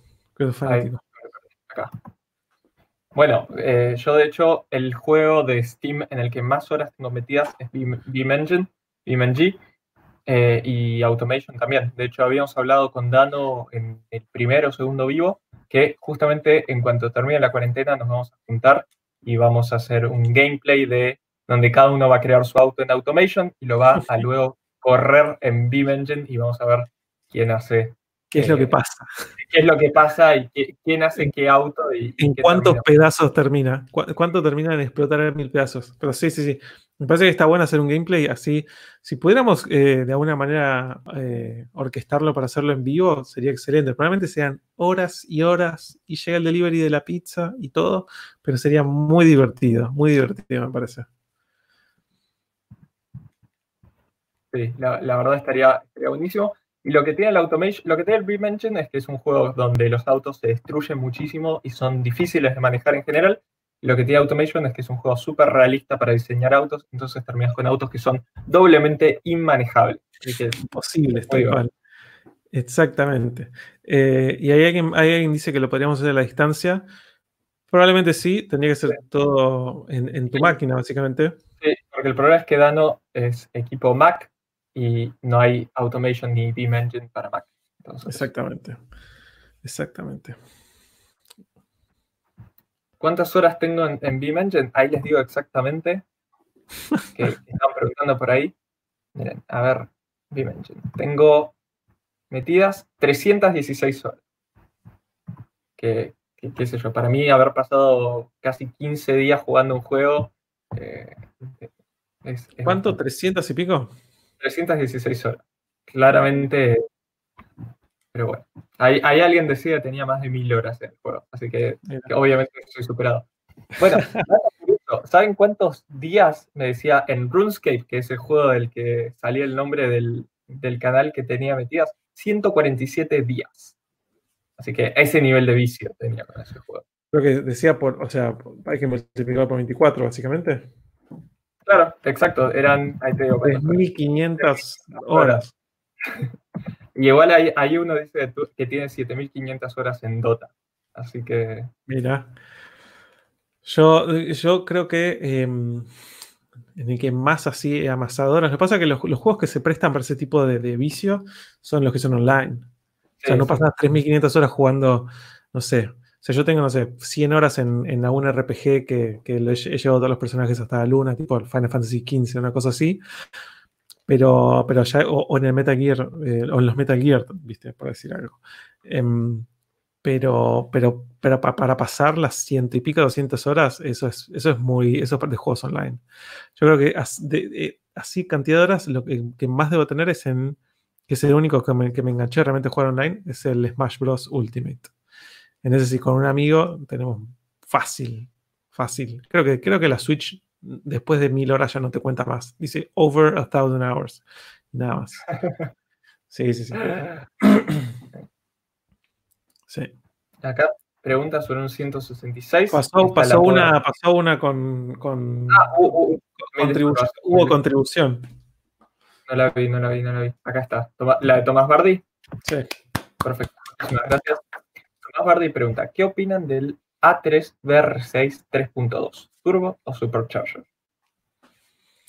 Es un motor espectacular, la verdad. Es, eh, bueno, lo que tiene ese A3 que es tracción integral, tiene el, sistema Haldex. El motor es espectacular, tiene 250 caballos esa versión. Y es un, es un motor que está recontra ya potenciado en, el sentido de que hay un montón de kits. Y me parece que uno de los mejores kits que vas a encontrar para eso son los, los kits de turbo. Es un excelente motor. Excelente motor. A mí en general me gusta más lo que es Supercharger. Eh, más como se, o sea, especialmente como se lleva con los motores grandes. No sé cuál, o sea, desconozco el rendimiento del, Supercharger que tendrán aparejado al VR6 este, pero las cosas que he visto en turbo son muy buenas también. O sea, me parece que son opciones interesantes.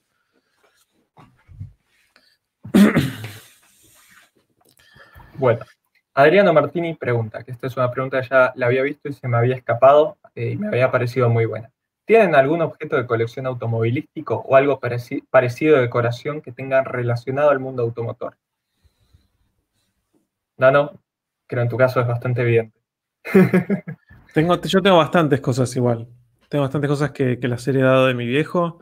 Tengo un que otro autito, tengo unas medallas de la carrera panamericana, tengo cartas de Fangio a mi viejo, tengo un montón de cosas.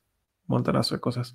Es más, estoy pensando poner un, estante más acá, pues los que están acá los puse, los puse yo, poner uno más para seguir agregando cosas. Pero también podría quizás ir renovando las cosas porque tengo un montón, sinceramente.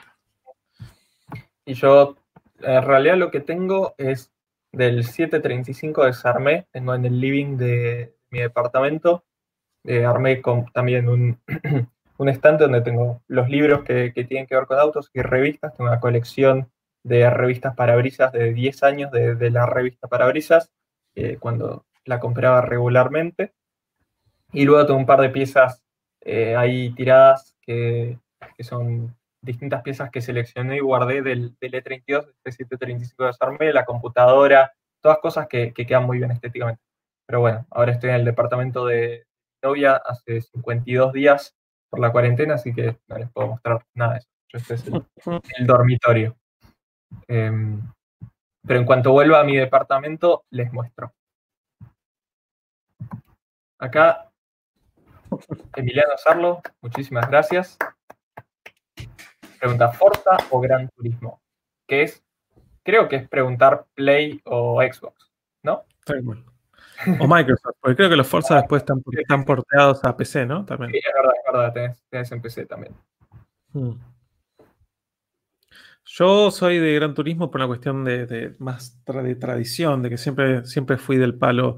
Tuve una Xbox, tuve el Xbox original, tuve el Xbox 360, pero después de esa no tuve más Xbox. Eh, no llegué a jugar a los Forza como para tener una, una opinión realmente fundamentada, pero como tuve Play 1, tuve Play 2, tuve Play 3, tuve Play 4, tuve todos los, todos los Gran Turismos, básicamente. Así que me voy más por ese lado. Eh, sé que el Forza tiene algunas cosas súper interesantes y hay algunos Forza que tienen una cosa como más de arcade, pero el Gran Turismo me encanta. Me encanta como también toda la estética, el tema de la música, no sé. Me gusta. A mí, a mí también, más Gran Turismo. Yo siempre fui de jugar en, PC, pero hubo algún tiempo donde tuve una Play 3 y, jugué Gran Turismo 5 y Gran Turismo 6. Horas, horas con esos juegos. Tal cual. Yo es más, tengo, tengo el Gran Turismo Sport ahí guardado, que lo, puse, lo puse en la Play por primera vez el otro día y me dijo que tenía que bajar 60 gigas de updates eh, porque quiero hacer algún, algún gameplay. Desgraciadamente no creo que dé la calidad del internet que estoy teniendo últimamente como para hacer algo en vivo, pero quiero por lo menos grabar un gameplay y divertirnos un rato. Sería buenísimo, yo, yo lo vería sin duda. Bueno, GP Race and Mechanic, muchísimas gracias. Para vos. Dice, no, ¿cuánto ya está poniendo R7? Obviamente en ruta cerrada. bueno, algo muy interesante, ya tengo una anécdota alrededor de esto, muy divertido. Em, me acuerdo una vez, yo trabajé en la zona de Olivos y Vicente López bastante tiempo. Eh, tuve la suerte de, poder hacerlo durante el tiempo porque, ¿qué es lo que pasaba? Cuando yo trabajaba, cuando vos vivís en Capital y trabajás en Vicente López en Olivos, vas siempre al revés que el resto de la gente. A la mañana vos estás yendo cuando todo el mundo está tratando de entrar y viceversa. Pero bueno, eso no tiene que ver. Eh, bueno, estacioné, un día estaba llegando como muy tarde, estacioné la requisita en cualquier lugar, allá cerca de lo, de lo que es la quinta presidencial, sobre el Libertador y había estacionado como muy cerca de la esquina. Entonces, ¿qué es lo que pasó? Trabajé, qué sé yo, cuando volví, em, no estaba el auto. Entonces, un segundo se me paró el corazón y después dije, no, yo estacioné mal, básicamente.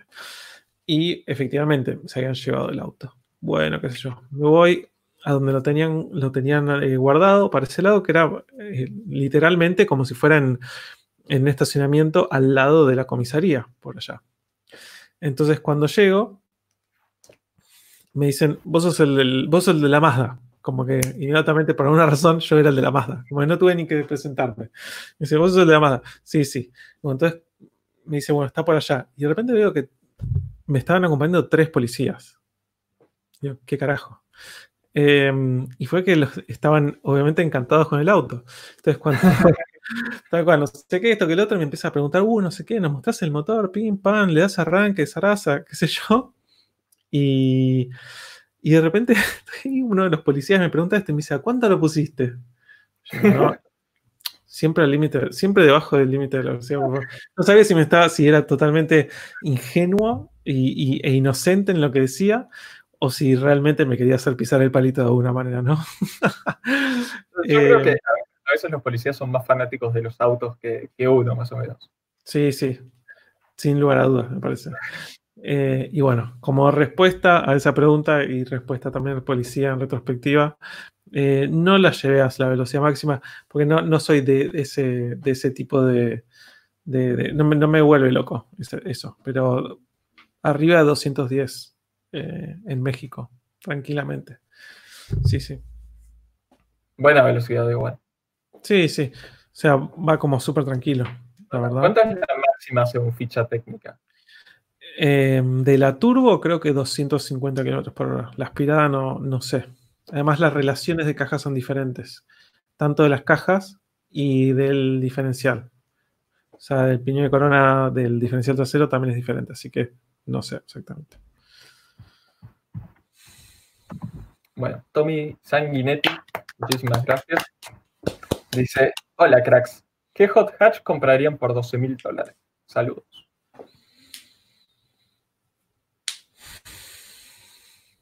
Golf GTI Mark 6, ¿se llega? Hoy por hoy. No creo. No creo.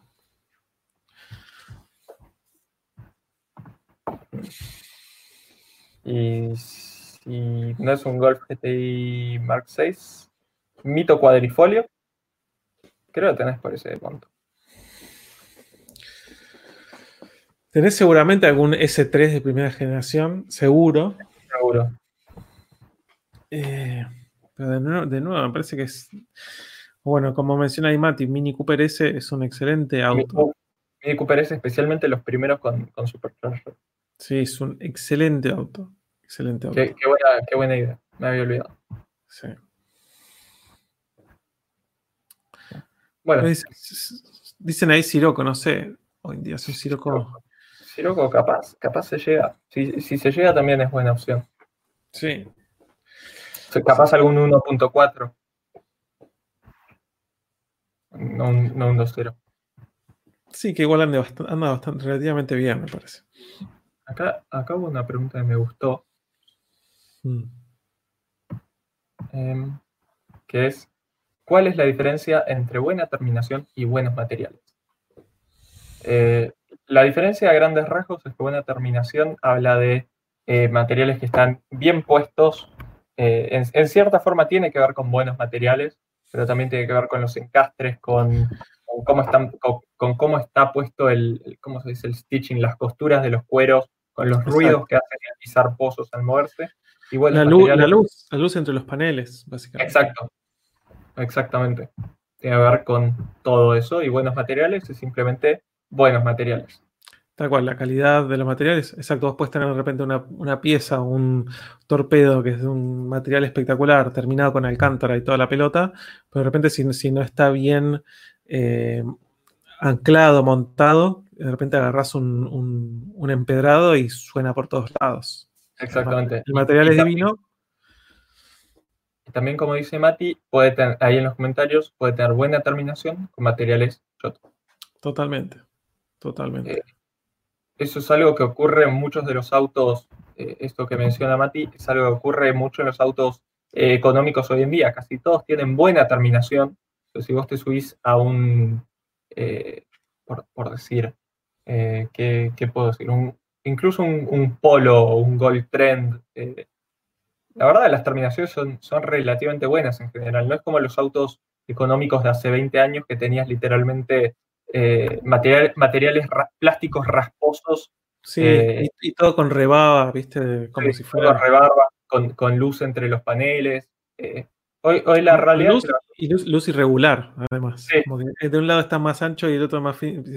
Ya está, te chocó, cho- le chocaron de adentro para afuera. Exacto. Hoy la realidad es que si te subís a un Onix eh, del- de los nuevos, por ejemplo, lo que notas es eso. Buena terminación, malos materiales. Sí. Sí, bueno, ahí como mencionan también unos chicos, hay con un montón de autos japoneses pasa eso, que quizás las, las terminaciones son excelentes, pero los materiales son medio mm, mm, comparados Bueno. con cosas más de, de mayor calidad, digamos, ¿no? Exactamente.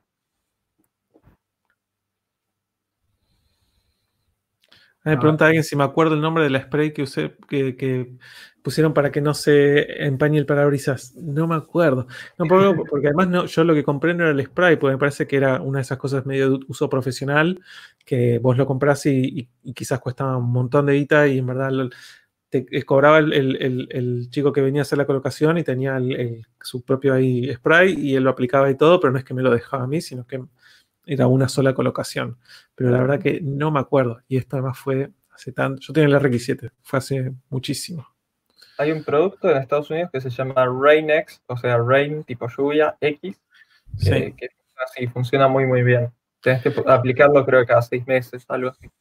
Mm. Bueno, en una de las últimas veces que había llevado el S4 a lo de los, los chicos de Visual, eh, le pusieron un, también un tratamiento así en el parabrisas, pero del lado de afuera. Lo que yo le había hecho en la requisita era del lado de adentro para que no se empañe. Esto se hizo del lado de afuera. Sí, exacto. Era este, este, este coating así hidrofóbico. Y, era muy loco. Ves, cae la lluvia y parecía que salía volando. Era como. Era como, como si tuviese aceite, básicamente. Sí. No, no tenés que ni usar los limpiaparabrisas, más o menos. Sí, pero los tenía automático, entonces en un par de usadas ya los sacó todo. había visto una buena pregunta, se me pasó. Eh, ah, acá preguntaban, había habido otra pregunta antes, pero bueno, acá enganché la, de Marcos Guzmán, eh, que pregunta cómo es el tema de la compra de usados ahora con la cuarentena. Eso estaban preguntando. Bueno, casualmente mañana abren los concesionarios de eh, cero kilómetros, que en muchos casos tienen usados, y creo que también abren las concesionarias usadas, por lo menos en la ciudad de Buenos Aires. En, el resto del país, depende del municipio actualmente, hay algunos que están abiertos hace casi una semana, una semana y media. Lo que sí ya está abierto son los registros. Puedes transferir cualquier auto, hace, hace bastante tiempo. Entonces, eh, en definitiva, lo único complicado es ir a ver un auto a lo de un particular. No, si, de alguna forma te ingenias para ir a ver el auto, puedes transferirlo sin ningún problema. El tema es que es, muy difícil, por no decir imposible, hacerlo sin romper la cuarentena. Eh, cuando, cuando, se habla de un particular, funcionarios es, es otra historia. Sí. Sí, tal cual. Pero sí, todo lo que es la movida de los concesionarios está bastante complicada. No saben qué hacer. De hecho, hay, mucha gente que me está hablando en estos días por, por Instagram, en los comentarios, etcétera. Me dice: Tengo la plata, quiero comprar un auto, veo, veo el, momento y no lo puedo ir a ver. Eh, y sí. Sí. Si vas a ver un auto, anda con la bolsa del súper listo, dice Carmati. Sí, definitivamente. Siempre y cuando sea en la misma zona en la que vivís, o dentro de capital, por ejemplo. Exactamente. Ahí, con respecto al parabrisas, están diciendo la solución de pasar una cebolla por el vidrio. Yo la que había leído era una papa. Una papa también, sí. Sí, que supongo que dejará menos olor que, la cebolla. La papa, como tiene el, almidón, creo que es, eh, eso es, hidrofóbico, entonces hace que no se empañe. Tal cual. Pero, lo probé. Pero dicen que la papa funciona bastante bien. Es una solución casera que, funciona. Bueno, Dano, pregunta para vos. Nahuel, muchísimas gracias. Nahuel pregunta, ¿realmente es complicado conseguir repuestos para una RX7 FC? ¿Muchas cosas se tienen que importar o se consiguen acá?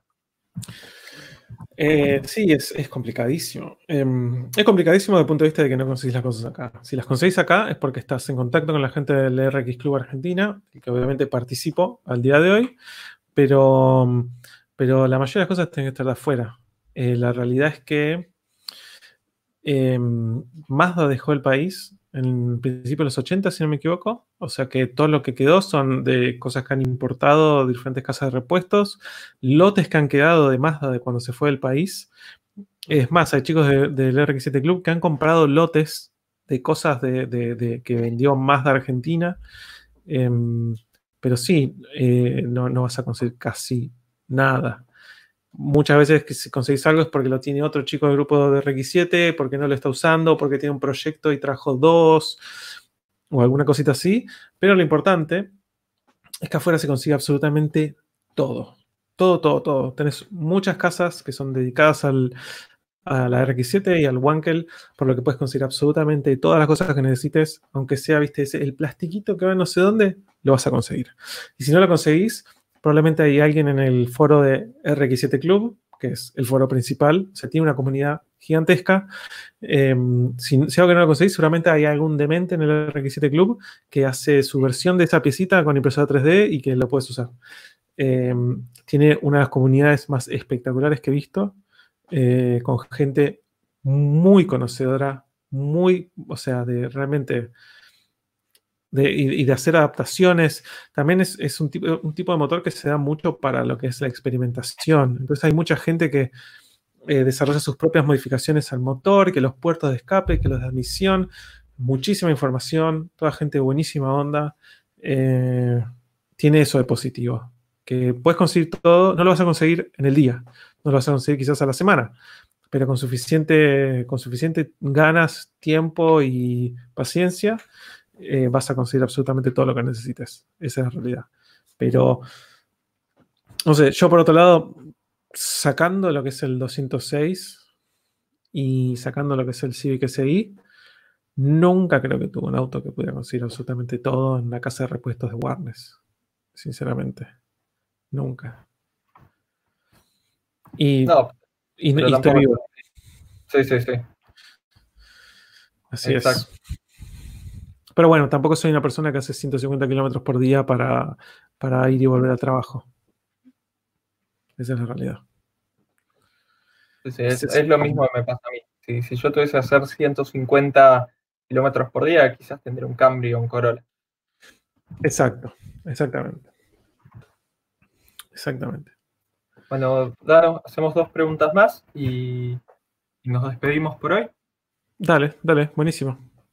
Bueno, eh, les damos dos minutos, manden la avalancha de preguntas eh, con todas las preguntas que tengan y nosotros vamos a elegir dos, vamos a contestar y les vamos a decir buenas noches a todos. Tal cual.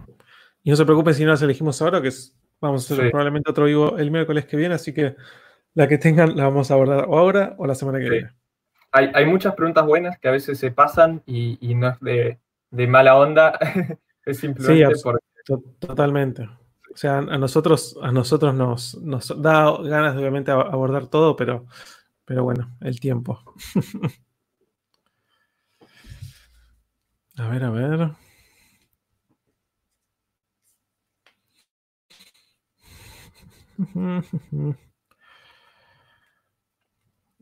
A ver.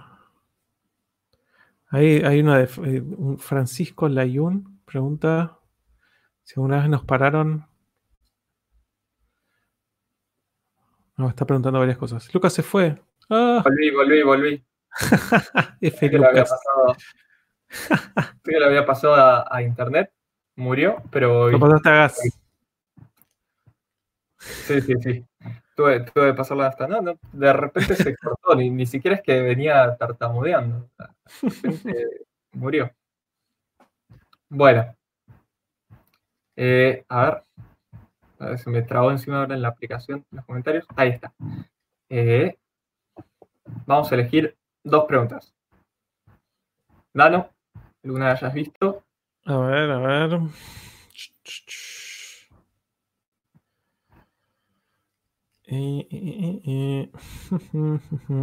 Hay una Francisco Layún que si alguna vez los han parado, yo no puedo hacerles clic. Esa. ¿Alguna vez los han parado gente para ver y o preguntar detalles sobre sus autos? Lucas. Eh, sí. Sí, sí. Eh, en, en semáforos, en estaciones de servicio y alguna que otra vez el auto de al lado en, en algún semáforo. Eh, curiosamente, el auto que más llama la atención en ese sentido y por el que más me han parado es por el, al- por el Alfa, que es algo bastante curioso. El, el 750 no llamaba nada la atención, era algo que me gustaba. El 323 Ti azul, sí, pero el 750 era el que llamaba la atención de los autos más caros, por así decirlo. Es decir, ponele, tuve una situación donde un eh, donde estaba en un semáforo, o sea, por, por ejemplo, el Alfa, eh, la gente me pregunta es gente normal, digamos, eh, que, aspira a, un auto como el 166 en general y, me pregunta muchísimo. Pero con el 750, eh, la gente normal no, no, le llamaba la atención, pero si me, ha pasado que había un clase E, un E350 casi cero kilómetros en el semáforo, y baja el vidrio y me empieza a preguntar, "Eh, ese es un 750, esos tenía motor V12, me encanta ese auto. Como un auto le llamaba mucho más la atención a, a- a gente así. O iba a un evento de, de autos, como me ha pasado, y alguien que tenía un 911 me preguntaba por el 750 eh, y estaba fascinado por el 750. Con, con el Alfa no, no pasan esas cosas. Tal cual, más, más del palo conocedores. Eh, sí, conocedores o, o- o gente en general con alto poder adquisitivo. Eh, gente anormal. Eh, sí, Tengo una gente normal. Tengo una gente... no sé. Pero, pero sí, es como, como eh, era como un, un auto llamaba mucho más la atención eh, en lo que era gente que por ahí sigue más autos, eh, quizás es decir, exóticos, en cierta forma. Eh, pero sí, sin, sin serlo, que, que era, era algo muy interesante. Y me invitaban a un montón de eventos, de hecho estoy en un grupo de WhatsApp donde son la, es la mitad de, de- la mitad tiene pagodas, la otra mitad tiene Ferrari, literalmente acá en Argentina, y yo entré, o sea, me, me metieron porque tenía el 750. Eh, Excelente. y, y era como, y, era como el, el que tenía el V12 del grupo, porque después eran todos 8 cilindros o 6 cilindros. Tal cual. Eh, entonces me, permitía entrar a ese, círculo. El alfa no, el alfa llama, le llama mucho más la atención a la persona que por ahí no sabe tanto de autos o, o justamente no es tan conocedor. Tal ¿A vos, vos, Dano? Sí, a mí sí, el, me pasa, pasan eso con el S4 bastante, eh, más todavía con, por el tema quizás del ploteo, y viste, te preguntan, ¿eso es ploteado? Cosas así. Me ha pasado también eh, que medio despectivamente estar en un semáforo, tener al lado un tipo con una Surán y que me mire y me dice, viste, veo que mira así y mira la insignia del lateral y me dice, ¿eso tiene un V8? Me dice. Sí. Se escucha el V8 además. Tal cual, exacto. Y tener que pisarlo un poco para que me crea que no soy un, fa- un fantasma, básicamente. Pero sí, sí, sí. Eh, bastante, bastante. Y el base también eso, quizás, eh, o sea, sin, sin, sin, con- sin tener en cuenta, quizás gente que, que me conoce el canal o algo, pero eh, con todo con lo del ploteo llama un montón de atención. Que cuando está todo negro, quizás es. Se, se mezcla un poco más, puede ser una 4 más. Sí, sí. Sí. Tenés que ponerle las insignias de TDI. Tal cual. 1.9 TDI. Bueno, Cristóbal Muñoz pregunta, ¿qué opinan de la marca Suzuki? Es una buena marca. Sí. Sí, a mí, a mí me gusta. Me gusta, me parece que tiene unos autos muy buenos, como el Swift, el Swift GTI original. El Swift también actual me parece un, un auto bueno, sinceramente. Eh, y bueno, también tiene algunos autos espectaculares como el Cappuccino. Eh, así que sí, sí, es, es una buena marca. Bueno, brilla mucho más en todo lo que es el ámbito de, las- de las motos, me parece, pero es, un- es una buena marca. Yo, yo quiero una Vitara a tres puertas hace tiempo. La Vitara, totalmente. Totalmente. Pero bueno. Bueno, cerramos con esta pregunta de Matías. Genio Matías. Muchísimas gracias. Me pregunta si se puede sacar un cero kilómetro en la Argentina y después patentarlo en Brasil. Y de ser posible, ¿qué costo tiene? Conviene, en mi caso, una Toro. Pregunta eh, particular. Sí, absolutamente. La realidad es que desde el punto de vista de la Argentina, nadie te va a impedir comprar un cero kilómetro en la Argentina y llevártelo hasta Brasil. Mi gran duda es qué va a pasar en Brasil, porque en general el, el problema son, ahí son las importaciones en los países. Eh, Sí. la- la- no- desconozco la, la reglamentación aduanera brasilera. Sí, sí, absolutamente. Es- ese es el problema, como, te dice, como dice Lucas. Acá lo puedes comprar todo y después, una vez que sale del país, es arreglate, no te van a poner sí. ninguna traba. Tengo entendido que en, en Paraguay se puede patentar prácticamente cualquier cosa que venga de cualquier lado. De Pero cualquier lado, exacto. En, en Brasil no tengo idea. Pero en. Brasil los autos son caros, así que asumo que, que- que tienen impuestos elevados. Sí, hay, hay que ver también eh, en qué contexto lo haces, porque quizás si vos lo que estás haciendo es eh, una mudanza y te estás yendo a vivir a Brasil, eh, de la misma manera que probablemente te puedes llevar un montón de cosas de acá, eh, te puedes llevar quizás un auto. Hay que ver cómo, cómo está planteado allá. Porque eh, como el ejemplo que dio Lucas, si no me equivoco, en Paraguay no, tienen- no producen autos, en cambio Brasil producen un montón de autos. Entonces, de hecho, todo la Toro, si no me equivoco. No, la Toro se hace en Córdoba. Ahora, ahora me- se me mezclaron los, los modelos. A ver, co- confírmenme dónde se hace la Toro. Ahí justo Ahora- Mati, decía- Mati decía que se, Mati Raim decía que Sí, se, se fabrica en Brasil. tal cual. No sé Le por qué se decís, la, la- la compro, la pago acá, pero después me, la- me la, la voy a buscar allá, a la En. Córdoba, en Córdoba, por eso sí, me, me había confundido el, el mensaje de Mati. Pero la Toro se hace en, en Córdoba. Pero como en, general yo, yo le tomo la palabra a Mati. Sí, me gustó su creo, pero bueno. A mí, me, suena más que está hecho en Córdoba. De hecho, en general, Pickups suele ser Argentina. Como delicia. Sí, habría. ¿Por, qué? ¿Por qué querrías hacerlo? Eh, y bueno, estudiar cuál es la, cuál es la reglamentación, ah. la legislación alrededor de esto en Brasil. Exactamente. Ahí, ahí me dicen, efectivamente se hace en Brasil, en Córdoba solo Cronos. Muchísimas gracias. Tal cual, tenía razón Mati. Eh, sí, tal cual. Acá depende más de la reglamentación aduanera de Brasil que, la desconozco. Mira vos. Entonces, si la pagas acá en pesos, la vas a buscar allá a Pernambuco. Exactamente. Siempre está bueno porque los comentarios, yo no sé todo sobre autos y los comentarios te, educan te, enseñan más que... Siempre se aprende un montón. De hecho, es, una realidad un video que quería hacer en, cierta forma en, respuesta a tus, a tus atendiendo boludos, o sea, citando a tus atendiendo boludos como inspiración, era los mejores comentarios que, que recibo. esos comentarios que digo, mirá qué, interesante aporte. Totalmente, totalmente, sí, sí, sí. Y bueno, lo interesante también en el vivo, cuando tenemos una duda, lo tiramos ahí, y bueno, a ver los comentarios, alguno sabe, y de repente, boom, boom, boom, así nos, nos desasnan inmediatamente, nos iluminan.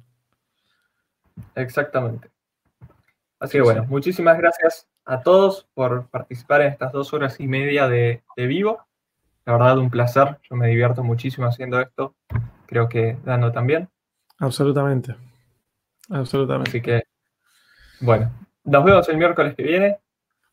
Muchísimas muchas gracias, a, todos. Sí, muchas gracias a todos por sumarse. La verdad que nosotros sí estamos haciendo esto porque ustedes están del otro lado, básicamente. Eh, así que muchísimas gracias, sinceramente. Sí. Nos vemos el miércoles que viene en el canal de Dano. Suscríbanse a Viela y Pistón. Y no se pierdan mañana, 2 de la tarde, también video en mi canal. Así que hasta el miércoles que viene. Espectacular. Chao. Nos vemos. Chao a todos. Nos vemos.